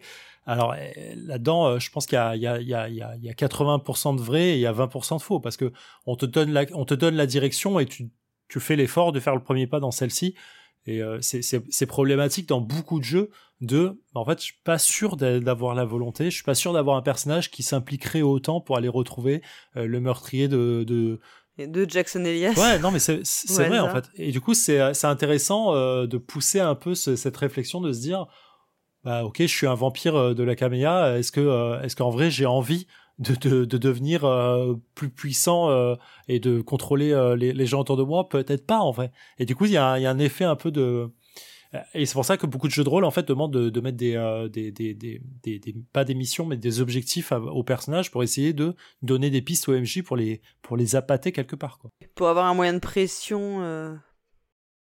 Après sur d'autres inconvénients sur le système narratif, il y avait des personnes qui disaient que c'était des. Alors, quand il y a des MJ notamment, que c'est des systèmes très fatigants. en fait, euh, beaucoup plus fatigants.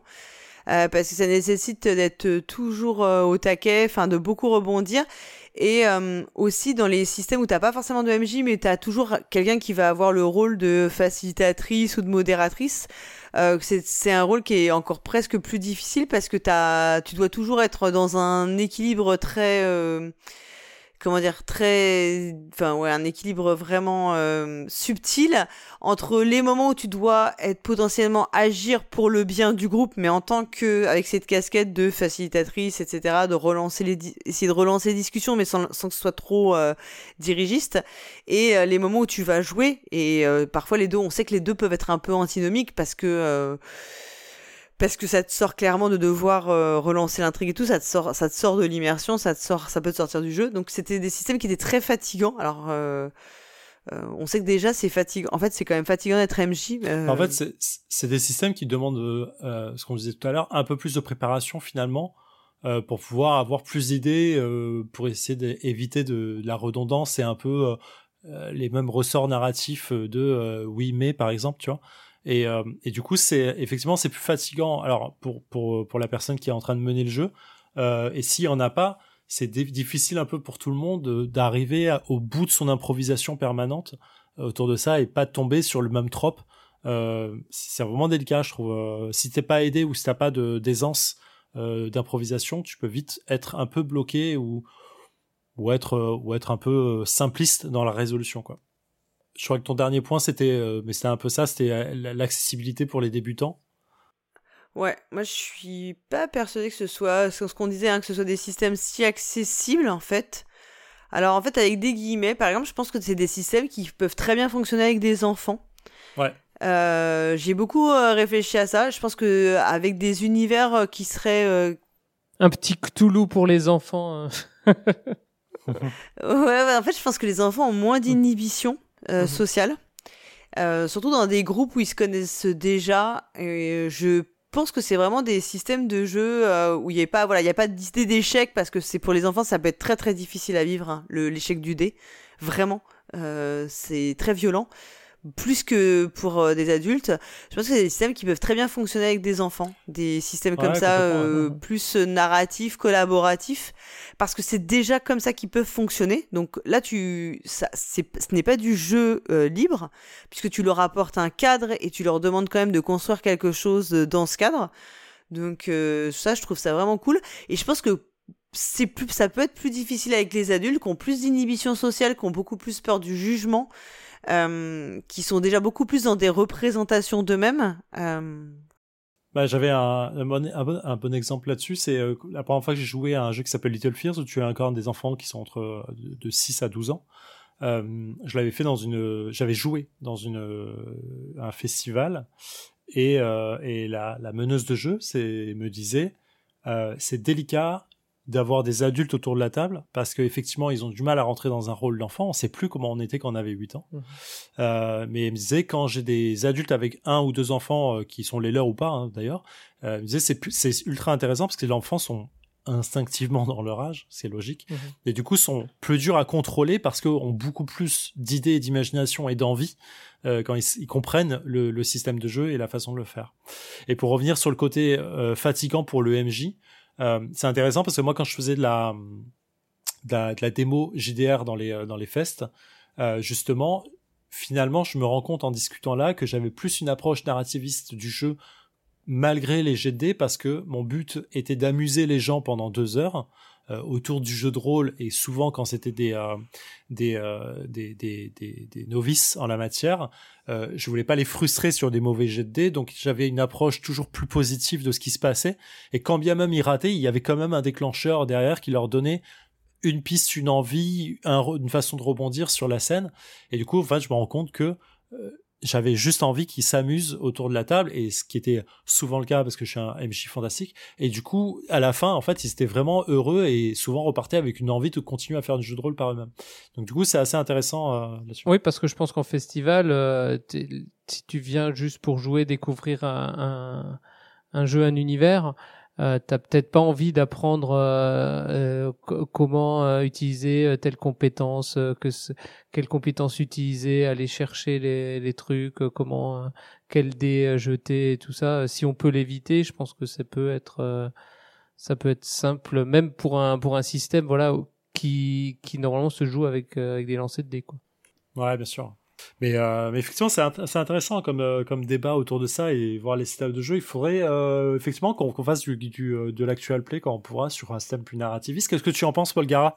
Mais oui, mais moi je suis carrément, mais carrément partante et je vous, bah, je vous, on en a déjà un petit peu parlé, mais oui, je cherche, enfin, je pense avoir trouvé quelque chose pour vous faire jouer ça. voilà, on qu'on fera, je pense, en actual play, pas tout de suite parce que faut que, enfin, je, je, je vous cache pas que c'est un pas supplémentaire pour moi. Euh, déjà, moi, je suis pas une euh, MJ très expérimentée, donc déjà, si c'est moi qui fais la MJ pour un truc plus classique, ça va déjà être euh, pour moi une grosse euh, expérience. Donc quelque chose de comme ça, c'est encore plus, voilà, c'est plus, re ouais. plus redoutable. Plus, enfin, pas, c'est un plus gros pari encore. Donc je veux, bien, je veux que ce soit bien préparé, que je me sois vraiment capable de le faire et tout. Et, euh, et ensuite, euh, bah après, il faudra voir ce que ça donne en actual play parce que comme j'ai dit, moi, je pense que ça peut toucher à des choses beaucoup plus du domaine de l'intime. Et donc, faut, après, faut savoir aussi si on a envie que ce soit euh, diffusable ou pas. Euh, je j'essaierai de retrouver le jeu dont je parlais là sur les enfants, les orphelins Baudelaire qu'on m'avait fait tester qui est vraiment dans ce type-là, euh, narrativiste sans GD, et qui permet en fait de jouer un peu en groupe euh, de façon assez simple. J'essaierai de retrouver ce jeu et on, on, pourra essayer de faire un premier truc autour de ça. Déjà. Parce que là, ouais, parce qu'après là, moi j'ai trouvé un scénario que j'aimerais bien faire dans l'absolu, donc enfin un scénario pas, c'est pas un scénario, mais c'est plutôt un contexte. Ouais. que je trouve euh, super cool et qui serait, je pense qu'il peut très bien fonctionner avec euh, nous. Okay. Donc ouais, euh, voilà, peut-être pour un, une prochaine émission. Restez à l'écoute. On verra ça. Très bien. Bah, écoutez, je crois qu'on a, on a bien fait le tour là euh, de, de, tout ça. On a bien, bien discuté. On se retrouvera euh, euh, le, dans, dans trois mois pour un, pour un prochain talk. Et mais il faut qu'on parle de ce qu'on fait le mois prochain. Qu'est-ce qu'on avait dit pour le mois prochain? On avait dit que c'était au tour de la magnifique Paul Gara de nous faire de la maîtrise de jeu de rôle. C'est ce qu'on avait dit. Hein? Très exactement ces mots qu'on apprécie. Qui vient de vous expliquer que c'était très stressant pour elle, donc. Et euh, Paul Gara euh, va nous faire euh, le du jeu de rôle dans le monde du Seigneur des Anneaux avec l'anneau unique. Oui. Oui, parce que je sais que vous avez toujours rêvé d'être des hobbits. J'ai déjà les pieds, j'ai déjà les pieds poilus. Ouais, et vous avez envie d'avoir plein de petits déjeuners, plusieurs petits ça. déjeuners, plusieurs ah, dîners. Je suis chaud de ouf. J'ai déjà voilà. mon perso en tête. Donc, euh... Et, euh, et on ne sait pas encore qui va se joindre à nous. On a, on a des, des, des, propositions. On a lancé une proposition dans le dans le chat de, de Proxy Jeux. Euh, je crois que que il me semble que Hammer a bien répondu parce qu'on a posé une petite question. Ouais, on a, un, on a, on fait un entretien de, comment dire, un entretien de recru- un recrutement. euh, il faut connaître un peu quand même. Exactement. Euh, et du coup, euh, bah voilà, donc le, le prochain, les deux prochains Actual Play seront euh, menés demain de maître et de maîtresse par euh, Paul Gara euh, sur l'anneau unique. Je crois que c'est un jeu de, euh, c'est Free League à la base, mais c'est qui qui l'a édité en France? C'est Arkane? Euh, c'est Edge qui Ah fait euh, la VF. Ouais, c'est Edge qui a les licences. Et là, c'est la, là, c'est la deuxième édition qui vient de Mhm. sortir. Donc, on fera le scénario du kit d'initiation, le premier scénario du kit d'initiation euh, de la, de la. Alors, en vrai, je crois, j'ai- de ce que j'ai compris en fait entre la, parce que moi j'avais les livres de la première édition et j'ai racheté le kit d'initiation, il n'y a pas de grosses grosses différences. euh. Donc t'as racheté quelque chose que t'avais déjà, c'est ça? Non, non, non, pas du tout, non, quand même pas. Voilà, et je vous conseille, si vous aimez euh, le... Enfin, moi, j'ai découvert l'anneau unique euh, via les actual plays de Jean-Michel Abrassard, euh, donc euh, voilà, dans le club JDR et tout. Et c'est ça qui m'avait de- surtout donné envie de m'intéresser au jeu. Mmh. Et parce que j'adore le Seigneur des Anneaux. Évidemment. Ok, très bien. Bah, merci, euh, merci beaucoup. Euh, que vous ayez aimé notre émission ou non, faites-le nous savoir en laissant un commentaire sur le site podcast.proxy-jeu.fr, proxy avec un i Avec et un jeu avec un x. Faites, euh, vous y trouverez bien sûr toutes les infos sur les sujets que nous avons abordés pendant cette émission. Vous pouvez également nous contacter directement sur Twitter, Petit Coquin et Coquine, sur Facebook, Discord, Glisser dans Instagram. les DM. et surtout glisser dans nos DM, parler de nous autour de vous. Et en attendant, Jouez bien. bien.